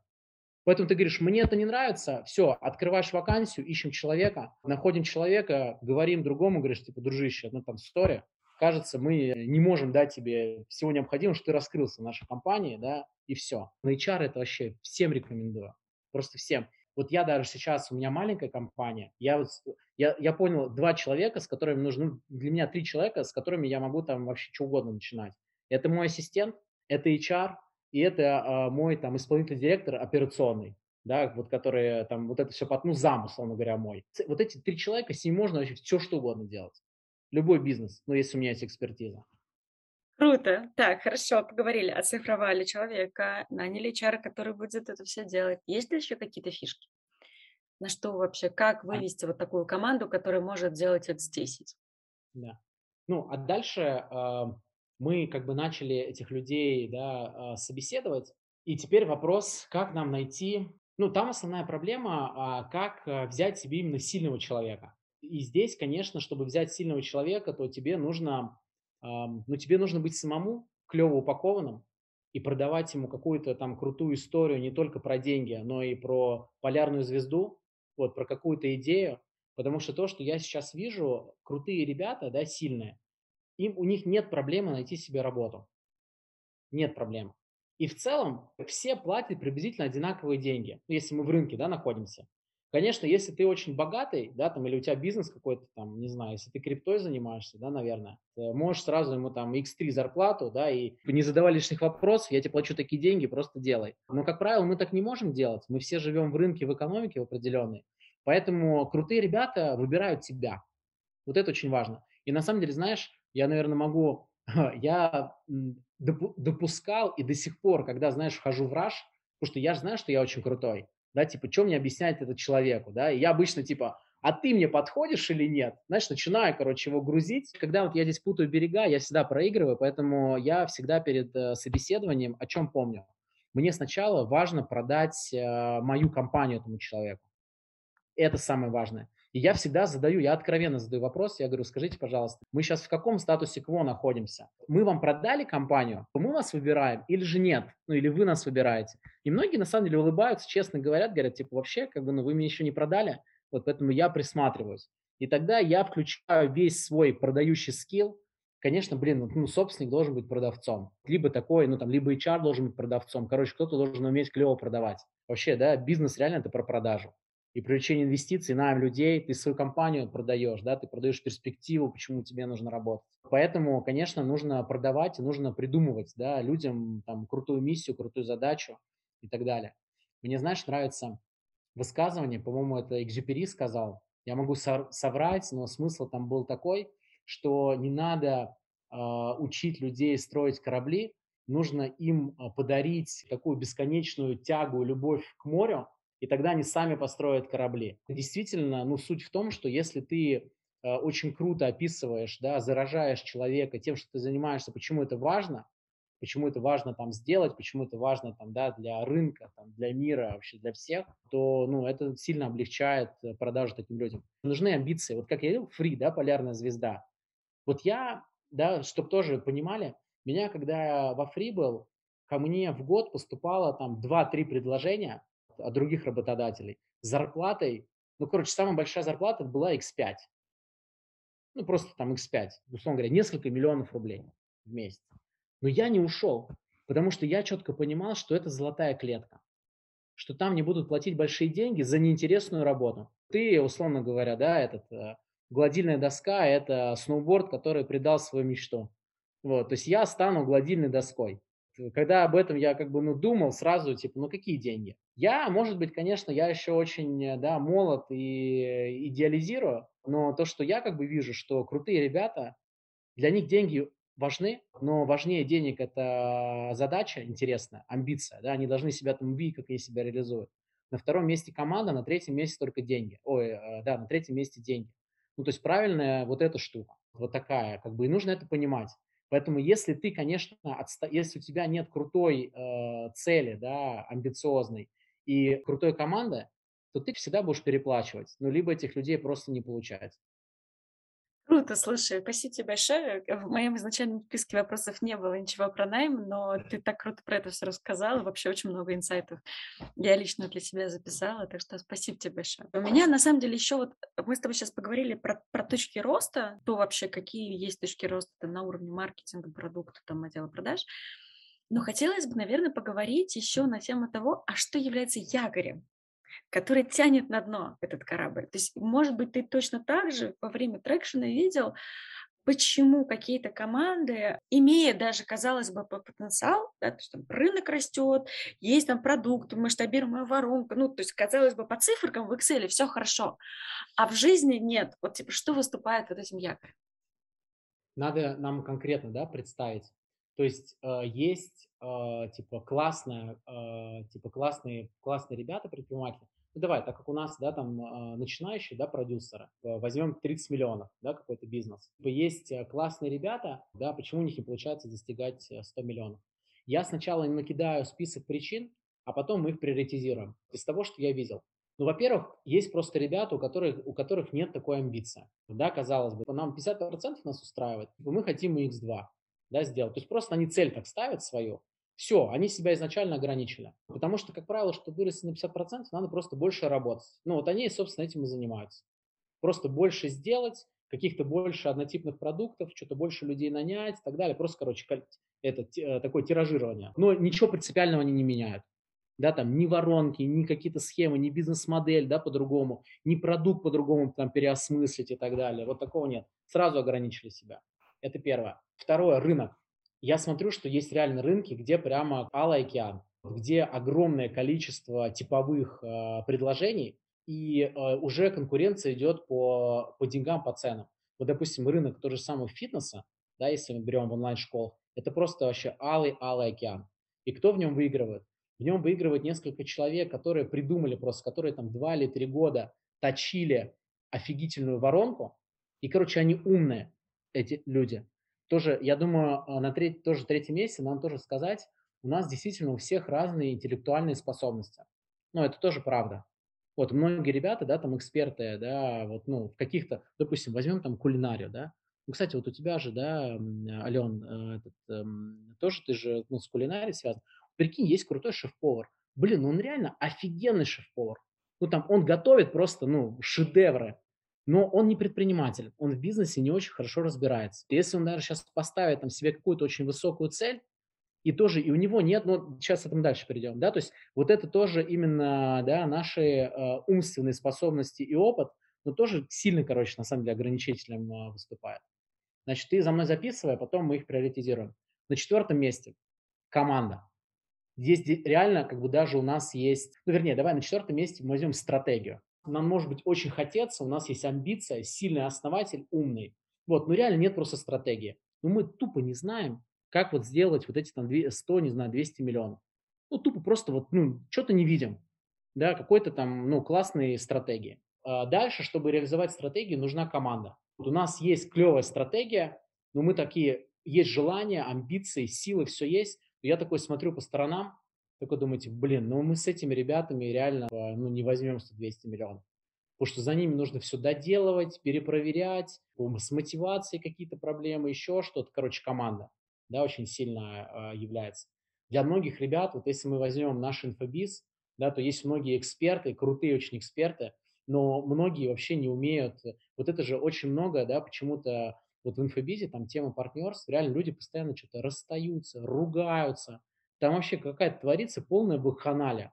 Я просто смотрю, ну реально какие-то вот есть, да, много, не знаю, каких-то психологических проблем, короче, да, что люди просто не могут, ну, просто, не знаю, да, договориться с друг другом нормально. Это тоже, на самом деле, является огромной проблемой. Да, то, что люди не умеют э, договариваться, что они не могут, да, привлечь сильного там э, человека, потому что он говорит, блин, я не, ну, я не буду там, ну, самодура этого терпеть. Ну, типа, блин, ну за что мне это, да? Может быть, готов там, да, за десятки миллионов, но мне их никто не платит. Короче, много, вот тоже, ну, бардак, да, здесь полный, да, вот, вот это, люди не умеют договариваться именно. Команда, дальше ресурсы у нас есть офигенный, да, вот основатель, визионер, который прям хочет, который хочет и может, у него есть амбиция, а есть крутая стратегия, да, мы ее придумали, есть э, этот, крутая команда, у нас есть э, для этого все ресурсы, и рынок есть э, большой. Дальше тогда еще одна причина, что нам это нужно все реализовать, execution. Соответственно, что, какие могут быть проблемы в execution? Когда системы нет, то есть, ну, бардак, может быть, реально, если мы все равно там талантливых людей без э, системы, да, если у них там будет борьба за лидерство, там, да, условно говоря, какие-то обидники, не зона ответственности, не будет еще что-то, в общем, можно тоже, ну, нужна система крутая и мотивация нужна. То есть людям нужно показать, э, а что они, вот эта команда, да, что команда тоже в том числе получит, когда э, дойдет до туда. Не что собственник наш станет, да, мультимиллионером и квартиру себе купит, так себе для, да, вот для топ-менеджеров идея. Они такие, типа, не, ну, как бы, ты молодец, как бы, ну, на нам-то что? Вот, а у них должна быть тоже, ну, мотивация, какая-то причастность, корпоративная культура должна быть и так далее. Вот, наверное, отсутствие вот этих всех вещей и вот является, да, такой проблемой. И, конечно, в общем, если класть руку на сердце, то единственная проблема, почему человек туда не доходит, да, это сам основатель. Это либо недостаточно амбициозен, ну, многие часто работать неохота, да, то есть один раз попробовали, второй раз попробовали, не удалось, вот такой, знаешь, решимости там оказаться, конечно, Аяс меня здесь просто вообще, конечно, удивляет, да, то есть это вот, вот это, наверное, пример такой, что он такой, типа, ребят, сколько бы времени мне не потребовалось, да, там, типа, я там окажусь, просто вот непоколебимая, да, такая штука. Дальше на втором месте, на втором месте команда, неумение вообще слабая команда, неумение нанимать, выстраивать и так далее. На третьем месте рынок. Рынок все равно тю-тю-тьфу. То, что мы возьмем, если с 30 до 100, с 30 до 100 можно на самом деле практически в любой нише. Если у тебя там а, крутая а, команда и крутой... Ну, кстати, знаешь, тоже мы о продукте, да, ничего не сказали. Блин, ну продукт нужен мощный. Вот это, кстати, тоже вот, да, мы мало об этом говорим, но я считаю, что продукт – это 50% успеха. Абсолютно точно. Почему? Потому что если у тебя очень крутой маркетинг, а, крутой, крутые продажи, но слабый продукт, то слабый продукт не является проблемой. Проблема в том, что команда демотивируется. Команда такая, им клиенты говорят, да, там в отдел продаж, типа, у нас слабый продукт, они смотрят, что конкуренты делают, да, Вся команда должна быть убеждена, что у нас сильный продукт. И если этого нет, то труба. То постоянная демотивация, постоянные проблемы, типа мы там, да, никто не хочет на самом деле обманывать никого. Все даже люди, я думаю, которые продают что-то бестолковое, они верят, что это офигенная вещь, да, что это помогает. Когда человек внутри себя признает, что это какая-то бестолковая, ненужная штука слабая, то все, он сломался, он, он не будет этим заниматься. Ну вот, я думаю, большинство людей не будут этим заниматься. Поэтому продукт, вот в том числе, да, должен быть реально, реально крутой. Я думаю, такие вещи. Бизнес-модель, конечно, тоже безумно важна. Кто-то умеет, да, большие деньги зарабатывать, кто-то не умеет большие деньги зарабатывать. Но первое место – это сам основатель. Нужно, конечно, с собой работать, себя качать. Второе – это команда. Третье – это рынок. Четвертое – это там все, ну, все остальные бизнес-инструменты. Но вот ты знаешь, на самом деле, можно еще взять другой срез. Мне вот сейчас, знаешь, какой срез э, симпатичен? Вот я думаю, что как вообще это устроено. Я могу две, две истории да, рассказать, поделиться. Первое как раз по другой срез. Я думаю, что самое верхнее – это все-таки действительно состояние. Потому что если у тебя состояние такое, знаешь, что я сейчас... Знаешь, бывает, ты Гарри Поттера смотрела? Помнишь, там такой напиток Ферикс Ферицис, ты его, короче, выпиваешь, и ты, типа, вообще, у тебя все получается. Вот бывает иногда, реально, что-то такое происходит, в таком воодушевлении, думаю, сейчас я рынок захвачу, сейчас всех побежу, сейчас сделаю лучший продукт, сейчас мы сделаем лучшую упаковку. Вообще ничего тебе не страшно, просто никаких препятствий, просто везде ты видишь только возможности или задачи какие-то. Вот это, вот если есть такое состояние, то в целом вообще, наверное, остальное это реально просто задача, да. Вот дальше это мышление да, это уровень, это уровень мышления, это то, как ты смотришь, да, там а, и на команду, и на бизнес вообще в целом, и какие, да, там, э, и на бизнес, ну, не, конечно, не на бизнес-модель, но вообще вот просто в целом, да, как ты смотришь на, эм, на свою компанию, вот это тоже определяющая, да, а, вещь. Почему мне вот э, Тагир, когда они пришли на фокус, ребята, продавали картины из дерева. Вот у них было 20 миллионов в год. Вот ребята выросли буквально за год да, вместе с нами до 250 миллионов. То есть там прям рост. Не, ну я вру. Они за первый год выросли до 100, 150 или 170, потом они еще приросли. Но все равно, короче, с 20 миллионов до 150 это прям, прям вообще красавчики, да, ребята, до, до 200, условно говоря, да, в 10 раз они выросли. И Тагир мне всегда задал вопрос, типа, Артем, как мне нужно думать? Я что-то не так думаю, не так смотрю, да, на свой бизнес, что, соответственно, у меня не получается расти. Кстати, вот у большинства в голове залочка, очень мощная залочка, и в том числе у Тагира она была, он боялся тратить деньги. Да, то есть на уровне мышления что происходило? У него на самом деле экономика была, мы когда его бизнес, но он тоже не видел, но я тебе просто расскажу кейс, на самом деле у очень многих этот кейс. Значит, что происходило? Они закупали трафик. Условно говоря, он в трафик, на трафик тратил 200 тысяч да, в месяц. И получал он с этого миллион, ну или полтора. Да, то есть, условно говоря, если взять остальные все затраты, все равно у него все было ну, там, в порядке. Да, там трафик трижды окупался. Я ему говорю, Тагир, почему 200-то? Ну, давай, ну, то есть давай просто удваиваться, не знаю, там, да, каждую неделю, там, еще как-то. Он такой, подожди, Тём, а если не получится? То есть ты живешь в такой парадигме, да, что реально денег может не хватить да, там страх какой-то, либо уже, знаешь, кассовый разрыв, да, кто попадал и так далее. Вот у меня такого нет, потому что я всегда думаю, что, во-первых, как такое может произойти, конечно, все равно аккуратно, но я думаю, типа, я деньги найду, заработаю, займу, перезайму, ну, найду я. А когда другое мышление просто немножко, да, я понимаю, чтобы больше заработать, надо больше потратить. Да, то есть у меня здесь нормально, я как бы готов больше тратить, я не боюсь покупать, да, с учетом того, что денег будет больше. А если в голове есть залочка, все, и очень многие тоже, знаешь, на всем пытаются сэкономить. Есть же какое понятие? Это, кстати, очень тоже классный вопрос, мало кто освещается. Ты знала, что есть затраты эффективные и неэффективные затраты? Знала, да, такое? Это хорошо, потому что, по моим наблюдениям, только 15% э, предпринимателей, да, знают, да, что там в организме есть... Ты про бизнес или про человека? Не, я про бизнес говорю. А, про бизнес. Ну, просто во фри, я же была в заочном акселераторе фри, я помню, что там как раз очень четко раскладывали, что есть затраты, собственно, фиксированные, переменные, и есть еще у тебя некие затраты, которые, ну, знаешь, серии, ты потратился на обучение сотрудников, это как бы, ну, это скорее фиксированные затраты, да, которые, ну, вообще никогда никуда не вернутся, вот в прямом понимании слова. И вот для меня, например, все переменные затраты – это эффективные затраты, потому что это то, что ты инвестируешь, то, чтобы увеличивать количество трафика, количество вообще, в принципе, входящих лидов, заявок и потенциальных денег. Ну, а все фиксированные затраты – это как бы ну, некая данность. либо ты должен ее либо оптимизировать, либо просто принять и смириться. Да, смотри, ты в целом, ты, ты абсолютно права, но среди переменных на самом деле тоже есть эффективные и, ну, и неэффективные затраты. Потому что не все воронки, да, они тебе, ты можешь в них больше денег вбухать, но они тебе могут меньше принести. Ну, то есть в целом ты реально правильно рассуждаешь, да, то есть там, где я трачу больше, при этом зарабатываю еще больше, это эффективная затрата. Таких затрат нужно делать больше. Надо, наоборот, искать. Просто ты должен ходить вот так вот с чемоданом денег и такой, куда бы всунуть этих деньги, да, куда бы их вот, ну, разложить. В чем, да, э, трекер, да, помогает. Когда вот он по-другому, ну, думает о бизнесе, я прихожу, говорю, так, куда мы можем здесь потратить? Такие, воу-воу-воу, как потратить? Мы же типа больше сработали. Я говорю, ребята, я говорю, ну, по-другому надо думать. Да, то есть вот, ну, в мышлении тоже ограничения. А третье – это бизнес-инструменты.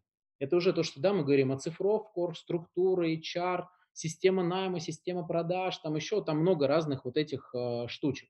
Но действительно, э, через инструменты мы можем, в общем-то, поменять мышление и вот поменять вот это ну, состояние.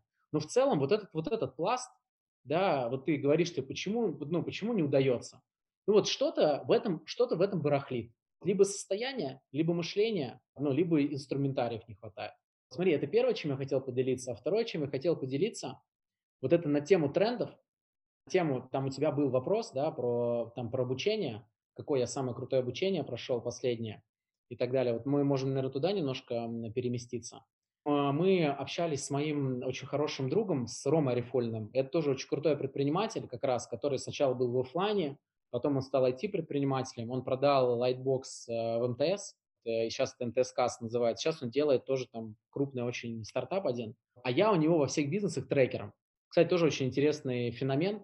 Вот это, знаешь, как эти будем нативными продажами заниматься, трекинга. Рома во все свои бизнесы зовет меня, хотя он очень, он серийный предприниматель. Первый он бизнес продал Бристолю, второй э, АФК-системе, сейчас делает третий бизнес, он прям вообще очень прокачанный. Но он говорит, Тем, я понима, прекрасно понимаю, что я очень силен, крут в стратегии, я хорошо ну, умею нанимать да, топовых людей. Но в регулярном менеджменте, в трекинге как раз, да, чтобы, условно говоря, чтобы стратегия реализовывалась в этой системе, не моя сильная сторона. Поэтому должен быть, соответственно, да, в команде экспертиза, которая это все, ну, все, весь этот контур налаживает. И мы с ним из бизнеса в бизнес входим, я у него уже акционер, да, в этих бизнесах, я говорю, Ром, я говорю, ну, как бы все, давай уже, ну, другие отношения более интересные. И Рома, очень интересный у нас с ним разговор состоялся. Суть его такова, что он говорит, раньше а, люди открывали новые земли. Э, раньше были там вот Америку, когда открыли и так далее. И э, как все рассуждали. Допустим, вот есть, я сейчас, знаешь, конечно, как это правильно, э, буду говорить как есть, вот никого не хочу там, да, никак обидеть и так далее. Но история такая. Есть люди, которые понимают, да, что они, находясь в равных условиях, да, там они понимают, что они, условно говоря, не такие умные, не такие сильные, как остальные и так далее, и что они в этой среде успеха не добьются и им нужно что-то принципиально другое, принципиально новое, да, для того, чтобы добиться, а успеха они хотят добиться.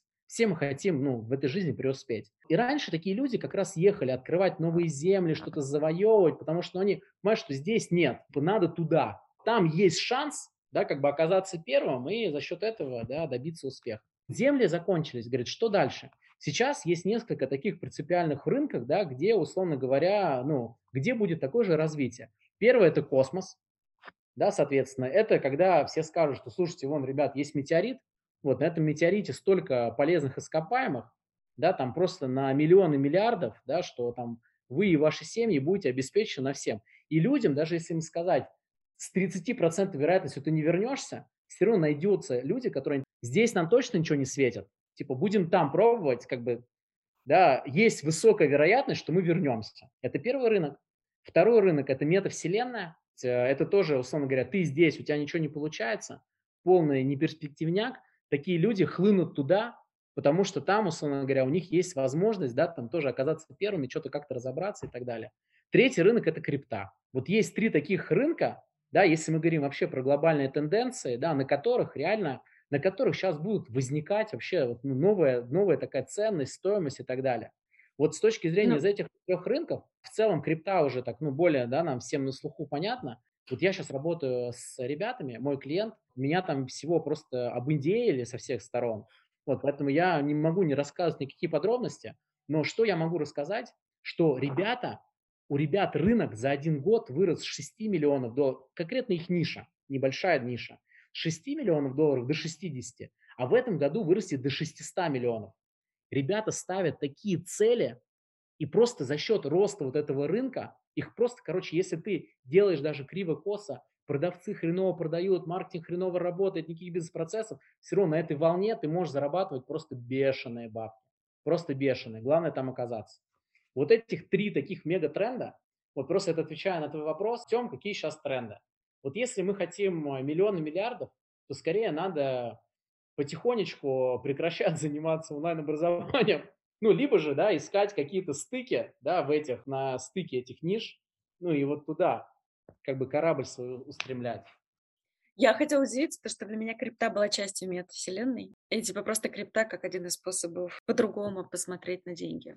Ну, типа, понимаешь, ну, ты, это, это, это какая-то часть этого мира. Ты здесь права, мы давай здесь возьмем там не крипту, а может быть там технологию блокчейн, да, какую-то там, ну вот отдельно, да, вот эту историю. Действительно крипта в метавселенной, все расчеты будут, ну, криптой осуществляться. Ну, как бы это уже, да, там, ну, не знаю, кажется, все это уже там поняли и приняли. Это стык, это стык э, крипты. В реальном мире мы же тоже будем расплачиваться, да, э, криптой. Ну, уже расплачиваться обычно там за, ну, какие-то серые, да, всякие зоны и так далее. Но все равно уже, уже там это имеет э, определенную, определенную оборачиваемость. А теперь третья мысль по поводу обучения. Я проходил нереально крутое обучение. Кстати, кто хочет, да, можете тоже написать потому что мы будем собирать э, такое обучение в этом году, будем продолжать. Это игры такие, трансформационные игры. Вот, когда тебя помещают в игровую ситуацию, ты там должен, э, в общем-то, да, выкрутиться. Я просто, на самом деле, ну, нереально мне это понравилось. Вот, очень много именно таких э, инсайтов крутых. В общем, коротко расскажу. Первую игру, в которую мы играли, это была с рынком недвижимости. Да, то есть там сначала выбираешь роль, за кого ты будешь играть. Будешь играть за застройщиков, за агентов недвижимости, там, за поставщиков материалов, там, и так далее, короче, должен выбрать. Я такой подумал как, у меня есть подруга, у нее компания застройщик, она зарабатывает много денег, я в целом представляю, как это устроено, сейчас буду играть за застройщика, типа всех сделаю. Начали играть.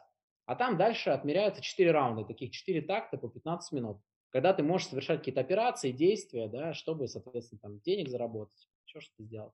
Я где-то ко второму такту понимаю, что если я буду следовать правилам игры, ну, то есть там есть определенные правила, да, чтобы там построить дом, ты там закупаешь на такую-то сумму, получаешь такие-то деньги. Я понимаю, что я денег не заработаю. И я понимаю, что никто денег не заработает среди тех вот ролей, которые есть. Но происходит удивительная вещь, что в третьем раунде, вот мы, допустим, все там стали зарабатывать, там, условно говоря, там, по 100 тысяч долларов, а какие-то ребята в третьем раунде заработали 10 миллионов долларов. И тут я реально охренел. Думаете, блин, как они это смогли сделать? Суть игры заключается в том, что в чем инсайт, да, главный происходит. Что у всех, ну, в четвертом раунде мы подвели итоги, ребята выиграли, я вообще там такой, типа, что вообще за фигня, да, произошла. Я же там такой этот умный, да, этот красивый, типа, как, ну, типа, как так, такое вообще могло произойти? Конечно, в игре много инсайтов, потому что все находятся здесь в равных абсолютно условиях. Да, если в жизни ты можешь сказать, у кого-то там богатые родители, да, либо кто-то там э, айтишником оказался, да, этот, э, вовремя, а у меня там образование там слесарное, то в игре ты не можешь такого сказать, потому что все зашли в эту аудиторию, все получили равные, ну, равные возможности, у всех было одинаковое количество времени, и что оказывается? Но кто-то получает все, а кто-то сводит концы с концами. И ты реально понимаешь, что значит есть успешные жизненные стратегии, да, а есть неуспешные. Люди, которые успешные жизненные стратегии реализуют, они, да, стреляют. Неуспешные нет. И значит, ты должен там свою стратегию тоже менять жизненную, ну, для того, чтобы, соответственно, преуспевать.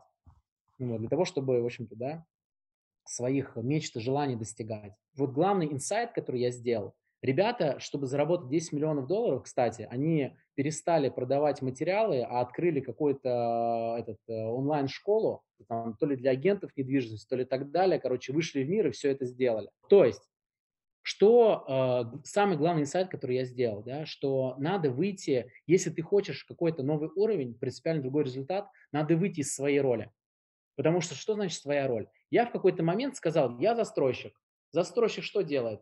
Дома строит, все. Хотя нет, я же могу, не знаю, купить какую-то технологию, вот, я могу также онлайн-школу открыть, я могу вообще, не знаю, поехать обучиться на инвестора, да, там начать инвестировать куда-то. Могу вообще, я, ну, в смысле, вот я сам себя, ну, просто поместил в какую-то роль, да, как бы из нее что-то делаю. Как бы вот здесь главная штука, да, как правило, вот тоже это, кстати, а, залочки на уровне мышления, да, что мы себя говорим, типа, вот я в такой роли нахожусь, даже вот та же, та же самая, я онлайн-школа, да, там, я онлайн-школа учит вязанию, опять же, да, если там кто-то, кто учит вязанию, ребят, вы, ну, это просто этот э, образный пример, да, я не знаю, нет рынок, ни нишу, никого не хочу обидеть, вот, допустим, я говорю, типа, я школа по вязанию, вот, и хочу, не знаю, 10 миллиардов, ну, допустим, не может школа по вязанию 10 миллиардов зарабатывать. Если я хочу 10 миллиардов, значит, нужно что-то чем-то другим начать заниматься. И, может быть, не обязательно это вообще онлайн-образование. Может быть, надо реально там в метавселенную уходить, в крипту, еще куда-то. Короче, вот на смене вот этих ролей происходят самые главные вот эти вот, ну, трансформации, да, вот, э, ну, которые могут быть. Поэтому вот этого тоже, ну, отметать нельзя. Нужно иногда подниматься над ситуацией, ну, и шире смотреть. Это то, что ты как раз, я так понимаю, вносишь в блок стратегия. Понимание того, как, за счет чего мы достигнем вот этих результатов. Да. Ну вот просто тебе для примера, я, кстати, видишь, у вас э, блок именно для онлайн-образования, но хотя я бы вообще вот, ну, Рому, то есть у нас был выезд, на выезде было процентов 70, да, наверное, 80 даже ребята с онлайн-образования. Вот, и я пригласил нескольких спикеров, да, там моих друзей, в том числе Рома выступал. Вот, Ромина выступление зашло больше всего. Потому что все такие, типа, блин, все, ну, про онлайн-образование, но, опять же, у меня ребята такие уже достаточно там, которые, да, сами преподают, мы уже здесь все знаем, а тут принципиально другие вещи. Вот у нас в стратегии B2B трейда, компании, которой он занимается, у нас на природном этапе есть очень серьезная стыковка с криптой. Мы понимаем, условно говоря, что мы в эту точку придем, и как бы мы пойдем на крипторынок и будем зарабатывать на этом. То есть в определенный момент эта стыковка происходит. Не сейчас, но в определенный момент. И нам это дает как раз миллионы миллиардов. Но не все, что мы делали до этого. Но если мы этого не придумаем, ну, вернее, не придумали бы, или не придумаем, или не реализуем, не будет такой амбиции, такого потенциала. Просто он не раскроется. Да, как бы мы этого не хотели. Вот это важно понимать, да, то есть здесь тоже нельзя, конечно, вот тоже то, что я понял во фри, в трекинге, что э, самый большой рост, ну хотя это, знаешь, это спорно, самый ближайший рост, если нам нужен быстрый успех, то он находится в зоне экспертизы. Да, вот, допустим, если у нас есть э, экспертиза в чем-то, в маркетинге или в продажах, надо скорее там наковырять что-то, Потому что почему? Потому что у нас там есть эм, этот, мы там хорошо сделаем. То есть там будет хорошая реализация наших всех идей, там будет точный результат. А в тех, э, где у нас, но самый большой рост, он в зонах некомпетентности. Да, допустим, я в продаже не понимаю, у меня там самый большой рост. Да, я в стратегии там ничего не понимаю, там. В тех рынках ничего не понимаю, там самый большой рост. Но оно более там среднесрочное, долгосрочное. Почему? Потому что в зонах некомпетентности я это буду делать в первый раз, скорее всего, у меня это не получится сделать, либо я это сделаю криво, поэтому там нужно, важно, ну, нужно докручивать. Вот поэтому, но основные вот э, росты случаются там. Забегая, может быть, твоим дальнейшим вопросом, вообще вот в моей трекинговой практике, да, она там уже, ну, там, более, да, я не знаю, сколько там, наверное, пяти тысяч, да, компаний, э, что приносило наибольшие э, результаты. Вот наибольшие результаты приносило, когда мы смогли пересобрать стратегию, когда просто человеку, вот мы, кстати, проводили с, с одним экспертом, э, с блогером, стратегическую сессию, и мы разбирали ее бизнес, разбирали две воронки. И она фокусировалась на холодной воронке и ничего не делала в теплой. А у нее на самом деле в теплой воронке там потенциал, она сейчас 3 миллиона э, прибыли делает в месяц. Вот если там подкрутить, она будет делать там 10 миллионов. Она туда не смотрела. То есть, по сути, мы что сделали? У нее был определенный да, в голове а, последовательность шагов, что нужно сделать, чтобы с точки А в точку Б. А мы такие, слушай, вообще есть другой маршрут, более прямой. Если им пойти, то как бы намного быстрее достигнешь. Вот это дает, как правило, наибольший вообще рост, да, который есть. На втором месте это а, люди. Вот, как правило, э, что я, да, был свидетелем, есть компании, они очень крутые в маркетинге, очень плохие в продажах. Вот, но если ты им будешь давать задачи что-то делать в продажах, они это делают долго, криво, в общем, ну, не получается. А если туда приходит, просто нанимаешь человека уже опытного, который там умеет хорошо делать, вот все, он туда пришел, все, ты как бы решил задачу. И там, короче, все заколосилось, пошли продажи, пошли рост конверсии и так далее. Вот эти две штуки. Еще к первой штуке, конечно, относятся вот эти точки роста замечательно. Вот, допустим, с той же самой Виктории мы нашли, э, там у нее 7 точек роста определенных. Вот если хотя бы одну точку роста реализовать, это ей одна точка, точка роста принесет плюс 1, плюс полтора миллиона чистой прибыли в месяц плюсом. Умение эти точки роста видеть и умение туда направлять да, вот, ну, свой фокус, вот это приносит. А у нее она не видела их, потому что бизнес не оцифрован, ну, и она просто, ну, такая, ну, ну не знает, не умеет этого, да, там, у нее зато продукт крутой, да, своя другая суперсила. Скажи, пожалуйста, мне интересно вот два вопроса. Первое, когда реально бизнес имеет смысл идти а, к трекеру, да, то есть вот как, какой, какие набор критериев там по деньгам, по проблемам ну, как является звоночком, что, блин, вот мне надо сейчас пойти поискать трекера. Второй вопрос, а что делать тем, как вот как бы условно заняться самолечением тем, кому еще пока рано идти к трекеру? Я тебе отвечу следующим образом. Если мы говорим про меня, да, как про трекера, как Артем трекер, то я дорогой вот, специалист. Поэтому лично я работаю только с компаниями, которые э, имеют э, выручку от 30 э, миллионов в год. Потому что мой принцип такой, что в любом случае я там должен свои услуги окупать в первый-второй месяц. Да, то есть я должен принести компании больше прибыли, да, чтобы это была да, такая рациональная да, покупка. Поэтому вот мой такой критерий. Мне больше всего нравится работать с компаниями 100 а, миллионов плюс, от 100 миллионов до миллиарда. Почему? Потому что у них много ресурсов. Ты можешь быстро найти кучу точек роста, есть уже команда, да, есть уже деньги, просто быстро это реализовать, ну и может случиться очень э, большой рост. Но даже просто случится рост, и на масштабе да, то есть мне просто, я уже, знаешь, как этот такой опытный, да, игрок, мне уже прикольно, что я такой пришел, говорю, мы поработали два месяца, у ребят появилось там плюс 100 миллионов. Соответственно, когда маленький бизнес, ты можешь также уработаться хорошо, но этого просто не будет, потому что, ну, другие совершенно объемы. Это что касается меня. Поэтому мой фокус такой, я ищу компании от 30 миллионов э, выручки в год. Мне очень важно, чтобы там был не самозанятый, а там была какая-то уже минимальная команда. Вот, и человек там именно бизнес, да, делал, а не просто там, не просто один эксперт, да, там он а, работает. И мне важно, чтобы а, я, а, чтобы мы а, нашли стратегию роста, вот как компания бы там за два года выросла в 5-10 раз, да, то есть 30 миллионов там, до 150 либо 300, соответственно, вот, вот, это, вот это мои такие, соответственно, критерии. Если мы говорим вообще как про профессию трекер, вообще в целом, то я считаю, что кому обязательно нужно идти? Те, кто хотят, э, тех, у кого есть большие амбиции. Это знаешь, как сравнение спорт. Если ты пришел, э, условно говоря, на плавание и просто говоришь, типа, блин, да я просто хочу в басике ну, поплавать туда-сюда, у меня нет никаких целей, я просто кайфую. Тогда тренер тебе реально не нужен. Ну, как бы, ну, просто кайфуй. Единственное, что с тренером, скорее всего, ты все равно больше удовольствия получишь. У тебя техника будет правильная, да, ты будешь меньше уставать, кайфовать. Но если ты пришел и решил стать олимпийским чемпионом, нет э, ни одного олимпийского чемпиона без тренера. Это первая а, история. Значит, э, что дальше? Кому еще нужен, кому еще нужен трекер? Э, нужен на любой стадии, допустим, с Ромой Арифулиным, да, с которым мы работали. Вот мы с ним, ему пришла идея, и мы с ним сразу сделали декомпозицию, сразу начали реализовывать. Сначала везде нули проставляли, да, что ничего не движется. Но наша задача была, так, здесь должен появиться трафик, да, там здесь должно появиться там еще что-то. Вот, и мы просто вот, в общем-то, стали вот эти цели, ну и все равно оно быстрее намного пошло, когда у тебя есть э, вот этот э, трекинг, да, системный. Поэтому я считаю, что э, трекинг э, необходим, да, как вообще и специалист, и как функция прям с начала зарождения компании, да, когда мы начали, ну, когда мы утвердили бизнес-план, когда у нас там есть уже какой-то бюджет, мы начали активно действовать, типа, надо продавать, да, когда мы уже поставили задачу там, да, вот эту воронку выстраивать.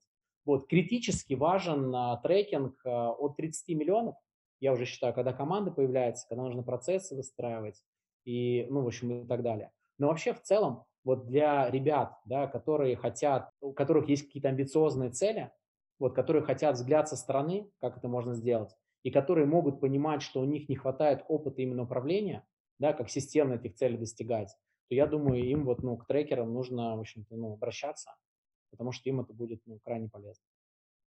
Тогда вопрос, ребятам до 30 миллионов, что им делать? Потому что ты много говорила классных инсайтов, и наверняка есть какие-то, знаешь, как простые методы самолечения, типа приложи подорожник, но они тоже работают. Как помочь себе добежать до первых 30 миллионов, чтобы потом прийти к трекеру? На что нужно обращать внимание? Какие вещи? Ну, то есть там, мы сегодня много проговорили про какие-то прям большие, да, вот вещи, да, там нужна сильная команда, нужна стратегия, надо, чтобы у тебя рынок был растущий. Но если вы прям представим, представим, что все это есть, но вот есть ребята, которым, э, тем не менее, хочется там, сделать x10 на маленьком, вот у них сегодня там, не знаю, сколько обычно у одной, у одной онлайн-школы начинающий денег. А, вот, и представим, 500 тысяч рублей запуск, а они хотят сделать 5. Для них это X10. Вот как этой маленькой команде а, без трекера самому себе выстроить вот просто маленький пошаговый план, ну, который прям... Вот смотри, просто здесь нам тогда нужно углубиться немножко, да, вообще ну, в понятие именно там трекера, потому что вот еще раз, а, я считаю, что трекер нужен изначально, да, компаниям. Просто а, вот кто такой в моем понимании трекер? В моем понимании трекер, он из трех да, частей состоит. Первая часть – это экспертиза. Ты не можешь э, отдать то, чем не обладаешь сам. Поэтому, кажется, трекер э, сам должен сделать, вот этот, уметь делать запуск на 5 миллионов. Да, либо эти 5 миллионов рублей все равно хотя бы зарабатывать, но понимать вообще, как это устроено. Это первое. Второе – это методология. Он должен, есть предприниматели, которые сами умеют, но они не могут объяснить это другим. И тем более передать, тем более довести их туда да, вот, то есть вот методология, как человека туда привести, плюс, конечно, насмотренность. Одно дело, что ты одного человека, да, туда привел, другое дело, что ты привел, там, не знаю, 50-100, да, кажется, что у тебя есть уже какая-то прям вообще методика, да, какая-то. Вот это третья сторона. И четвертая сторона – это коучинговые знания, навыки, это умение коммуницировать, умение задавать вопросы, это умение, да, работать с запросами, с мотивацией, там, и так далее. Ну и, наконец, наверное, вообще самое главное, должен быть человек приятен да, то есть все равно это должен человек тебя вдохновлять, тебе должно быть, ты приятно с ним общаться, вот тебе должно хотеться с ним общаться, хотеться время проводить, хотеться у него учиться и так далее. Все это, конечно, очень ну, важный, важный момент. То есть я считаю, что вот этот человек, нужно просто компании, у которых, э, соответственно, 500 э, тысяч запуск, вот, найти такого же, вот, то есть человека, который сделал там на 5 миллионов этот запуск, вот, плюс которого есть методика, он знает, как ее передать, плюс владеет коучинг навыками, то есть им он тоже как трекером, ну, он тоже как трекером выступит. То есть просто такой специалист выступит трекером. Вот у меня вообще, я не хотел на самом деле э, делать там школу трекеров, да, обучать этому, но мне придется что-то сделать, я буду вынужден это просто сделать, потому что э, у меня есть у моих э, клиентов, да, у них есть, соответственно, ну, запросы на таких людей, я тоже не могу со всеми, да, работать. А у меня действительно очень высокие... То есть, короче, чего, чего я научился поработать с огромным количеством компаний? Я как раз именно научился, что у меня с очень высокой вероятностью я довожу до результата. Ну и просто я как консультант хорошо отрабатываю, что люди говорят, типа, блин, это было охренительно полезно.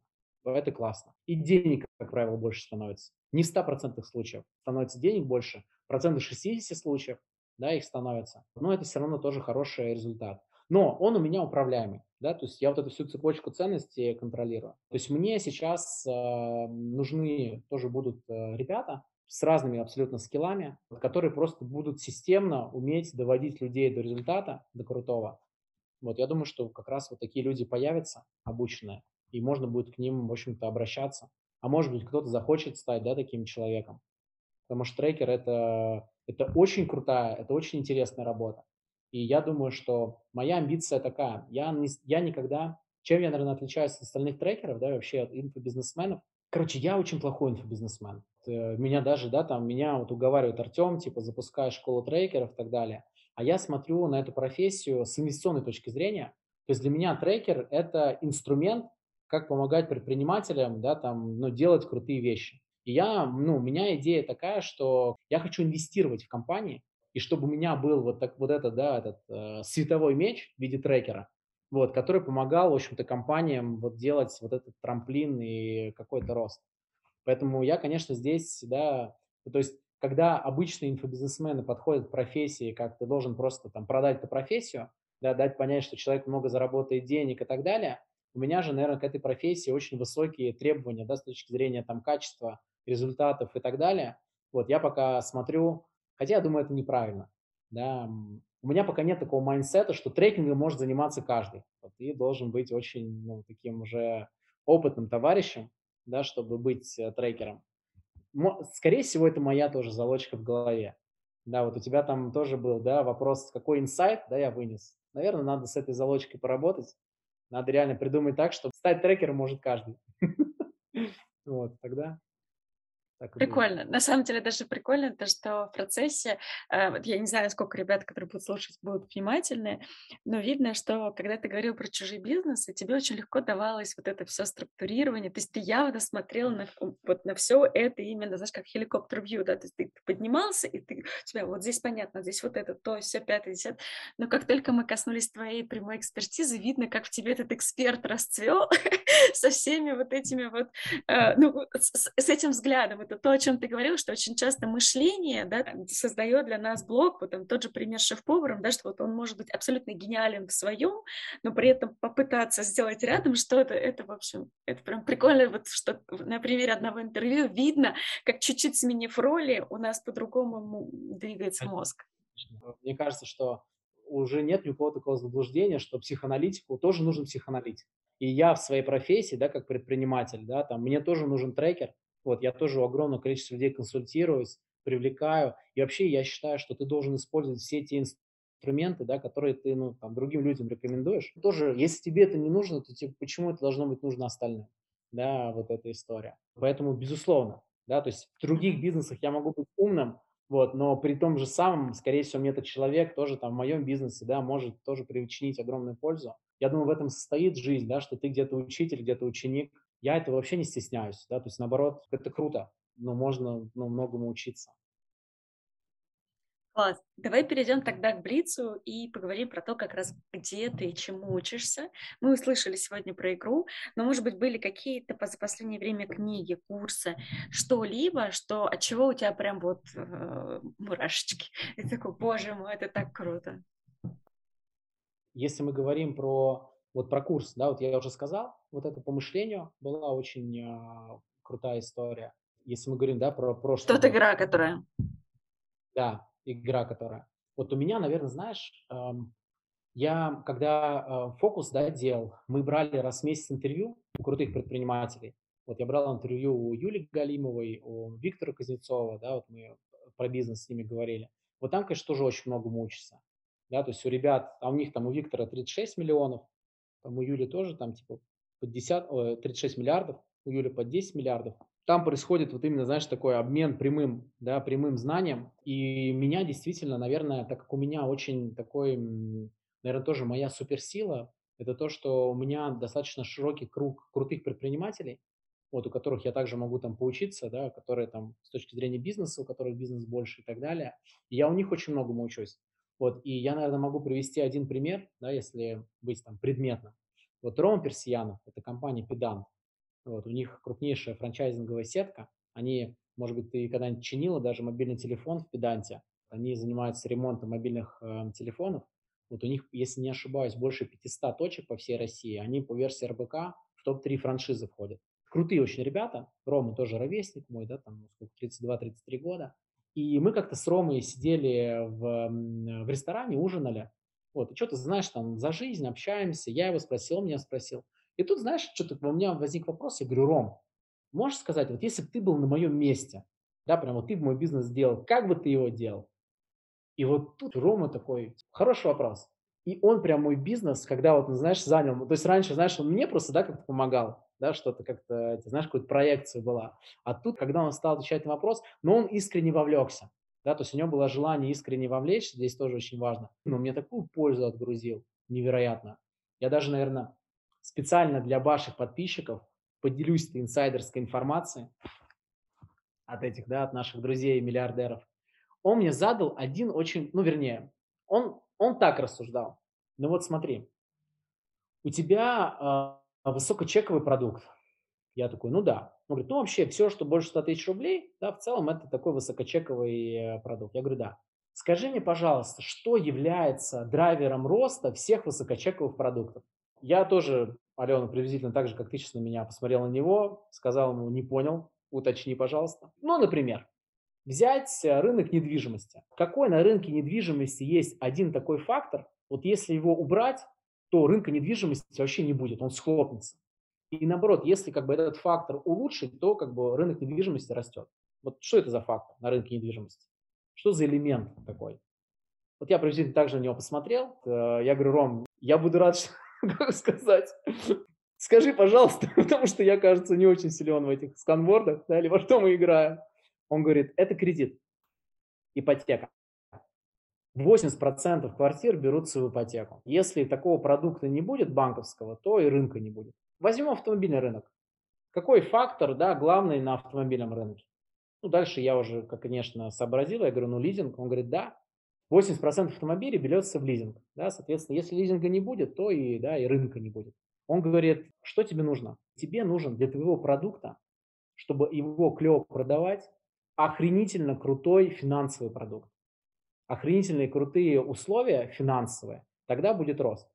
И, к слову, заметить, да, я, конечно, вот со свечкой не стоял, но, кажется, у скиллбокса, когда они сделали вот этот рывок в 2 миллиарда, да, там просто с нихера, да, там сколько было, 200-300, вот я просто, ну, реально не, не анализировал, да, путь, но у них, кажется, случился вот такой экспоненциальный рост, когда, когда они вот этот офер придумали, что типа ты 6 месяцев ничего не платишь, они сделали крутой финансовый продукт, да, для этого, и это вызвало вот такой, э, вот этот, э, вот этот рост. Блин, офигенно просто, понимаешь? Вот, вот такие вот инсайты, да, как бы вот, ну, когда приходит, вот я так учусь, я могу там тоже пообщаться, да, вот меня многому там учит, вот э, Сережа, да, Ефимов, у него корейская косметика, они лидер, оптовик, тоже там миллиардная компания, тоже там много вот таких вот инсайтов, да, для людей, которые, ну, кажется, в других рынках, Рома Арифолин, да, много у меня научил. Юля тоже Галимов. Короче, я вот в основном учусь, э, такое наибольшее у меня обучение именно происходит вот на таких штуках. Про тренинг я тебе рассказал, про книгу, которую я сейчас... У меня есть мои любимые книги. Вот и, кстати, перечень уже очень давно не меняется. Если мы говорим про бизнес-литературу. Книга номер один. У меня там, знаешь, прям вот, я все время думал, мы же тоже когда работали, да, с компаниями, со стартапами, я прям поделил, для какого этапа компании, да, какая книга важна. Знаешь, одна книга, которую ты должен знать когда ты начинаешь бизнес, да, вот когда ты делаешь запуски на 500 тысяч, книгу, которую тебе нужно начинать читать, это Питер Тиль «От нуля к единице». Это просто вообще бомбическая книга. Он э, этот, серию лекций в Стэнфорде читал, и после этого собрали, сделали книгу. Вот эта книга. Дальше, когда у тебя уже там появилась вороночка, все заколосилось, 5 миллиончиков, книга, которую тебе нужно читать, это книга «Цель» Ильяху Галдрата. Э, эта книга как раз про то, что ты не можешь заниматься улучшением всего. То, что у тебя есть в определенный момент времени узкие горлышки, вот они же точки роста, тебе нужно их знать, заниматься ими, тогда у тебя там случится рост. Потрясающая книга, читается вообще за один день. Это самый крутой бизнес-роман, который я когда-либо читал. Вот если я когда-то, вернее, как, я хотел бы написать бизнес-роман, который бы был похож на эту цель. Вот потому что он просто невероятно. Даже, знаешь, ради этого Просто ради вот этого художественного такого образа стоит эту штуку прочитать. И на третьем месте эта книга, наверное, вообще моя любимая бизнес-книга Бена Хоровица «Легко не будет». Блин, вот эта книга вообще такая мощь. Там такие вопросы, вот реально она настолько честная, настолько про бизнес. Там из серии, там вот есть такая а, отдельная глава, как понять, у вас хорошая компания, ваша компания хорошая или плохая. Как быть, если вы обанкротились, как там сообщать своим сотрудникам и так далее как увольнять друзей. Ну, то есть там просто вот реально такие вещи, такие просто вот, ну, сама книга вообще невероятная. Или у них столкнулись с такими проблемами, что они в компании стали там матом сильно ругаться. Как они решили эту проблему? Там много вот таких э, штук вообще жизненных, таких прям практически применимых. Мощнейшая книга, моя любимая. Ну и вот сейчас я читаю с огромным удовольствием. Я не знаю, у нас там будет, да, видео или вот этот uh, High Growth Handbook офигенно. Она, правда, на английском языке. Видишь, я уже дошел до того, что я это теперь э, литературу на английском языке читаю. Вот на русском ее нет. Офигенная книга. Просто тоже вообще квинтэссенция. и они берут интервью там у крутейших э, чуваков. Короче, знаешь, вот что такое, где я хочу учиться? Я как-то читал э, Лену Масолова, да, сейчас уже, наверное, никто не знает, но у нас в свое время этот группон сделала и продала. Была такая, в общем, таким предпринимателем на хайпе в какой-то момент. Она жила в Силиконовой долине, и в Стэнфорде иногда проводятся такие краткосрочные курсы, и там а, были, были курсы, сейчас по-английски не помню, как называется, ну, короче, курс назывался так «Молниеносное масштабирование». Этот курс там длился несколько месяцев, каждую неделю приходили спикеры, которые рассказывали, и там такие были типа спикеры, приходили и рассказывали, как они за три месяца, компания вышла там в 69 городов в Штатах там за два месяца, как они за три месяца заняли 30% рынка. И люди прям просто делились своими кейсами, да, которые они сделали, за счет чего, как они думали, что им это позволило, какие грабли были и так далее. Просто вот ее статью прочитал, я, знаешь, я вот как будто в этом зале оказался, вот именно, знаешь, такие знания передовые, которые есть, ну, это пушка. Круто, спасибо тебе большое. На самом деле э, очень интересно. Мне нравится, что мы как бы готовили одни вопросы, да, и я думала, что инсайты будут в одних местах, но в процессе ты рассказывал какие-то маленькие примеры, от которых лично у меня это было больше, чем от ответов на основные вопросы. Это очень ценно и очень здорово. Спасибо тебе большое за этот подкаст. Я, в общем, надеюсь, что он был полезен также всем остальным ребятам. Напоминаю, что у нас есть телеграм-канал, научили, там в комментариях можно можно поделиться своими инсайтами от сегодняшнего подкаста. И, в общем, я думаю, что Артему тоже будет интересно почитать вообще, что у кого зашло, собрать обратную связь и понять вообще, что да как. Спасибо mm. тебе большое, очень-очень ценно и, в общем, круто. Ален, я в свою очередь хочу сказать тебе огромное спасибо. То есть я думаю, что это где-то 50 на 50, 50 процентов твоей заслуги, потому что мне было с тобой очень легко, да, и хотелось сказать, знаешь, бывает, с кем-то общаешься, поговорить не о чем, знаешь, бывает там поток да, просто хочется что-то, знаешь, рассказать, такие мысли, поэтому я думаю, это твое достижение, поэтому тебе огромное спасибо, респект. Вот вообще хочу вам сказать, ребят, что, да, вот как Алена меня подготовила даже, да, ну, я очень был приятно удивлен уровнем подготовки. По поводу комментариев, не то, что обязательно пишите, обязательно, потому что это и вообще невероятно и важно, и приятно. Может быть, настанет такой момент, когда я буду мега, наверное, да, популярен, и когда просто я буду не успевать прочитывать все комментарии. Но сейчас реально, ну, ну, мне это прям важно. Я с этого очень кайфую, очень приятно. Если понравилось, не ленитесь, пишите, для нас это важно. Да, согласна. Все, тогда до встречи, всем хорошего дня, пока-пока. Пока. -пока. Пока.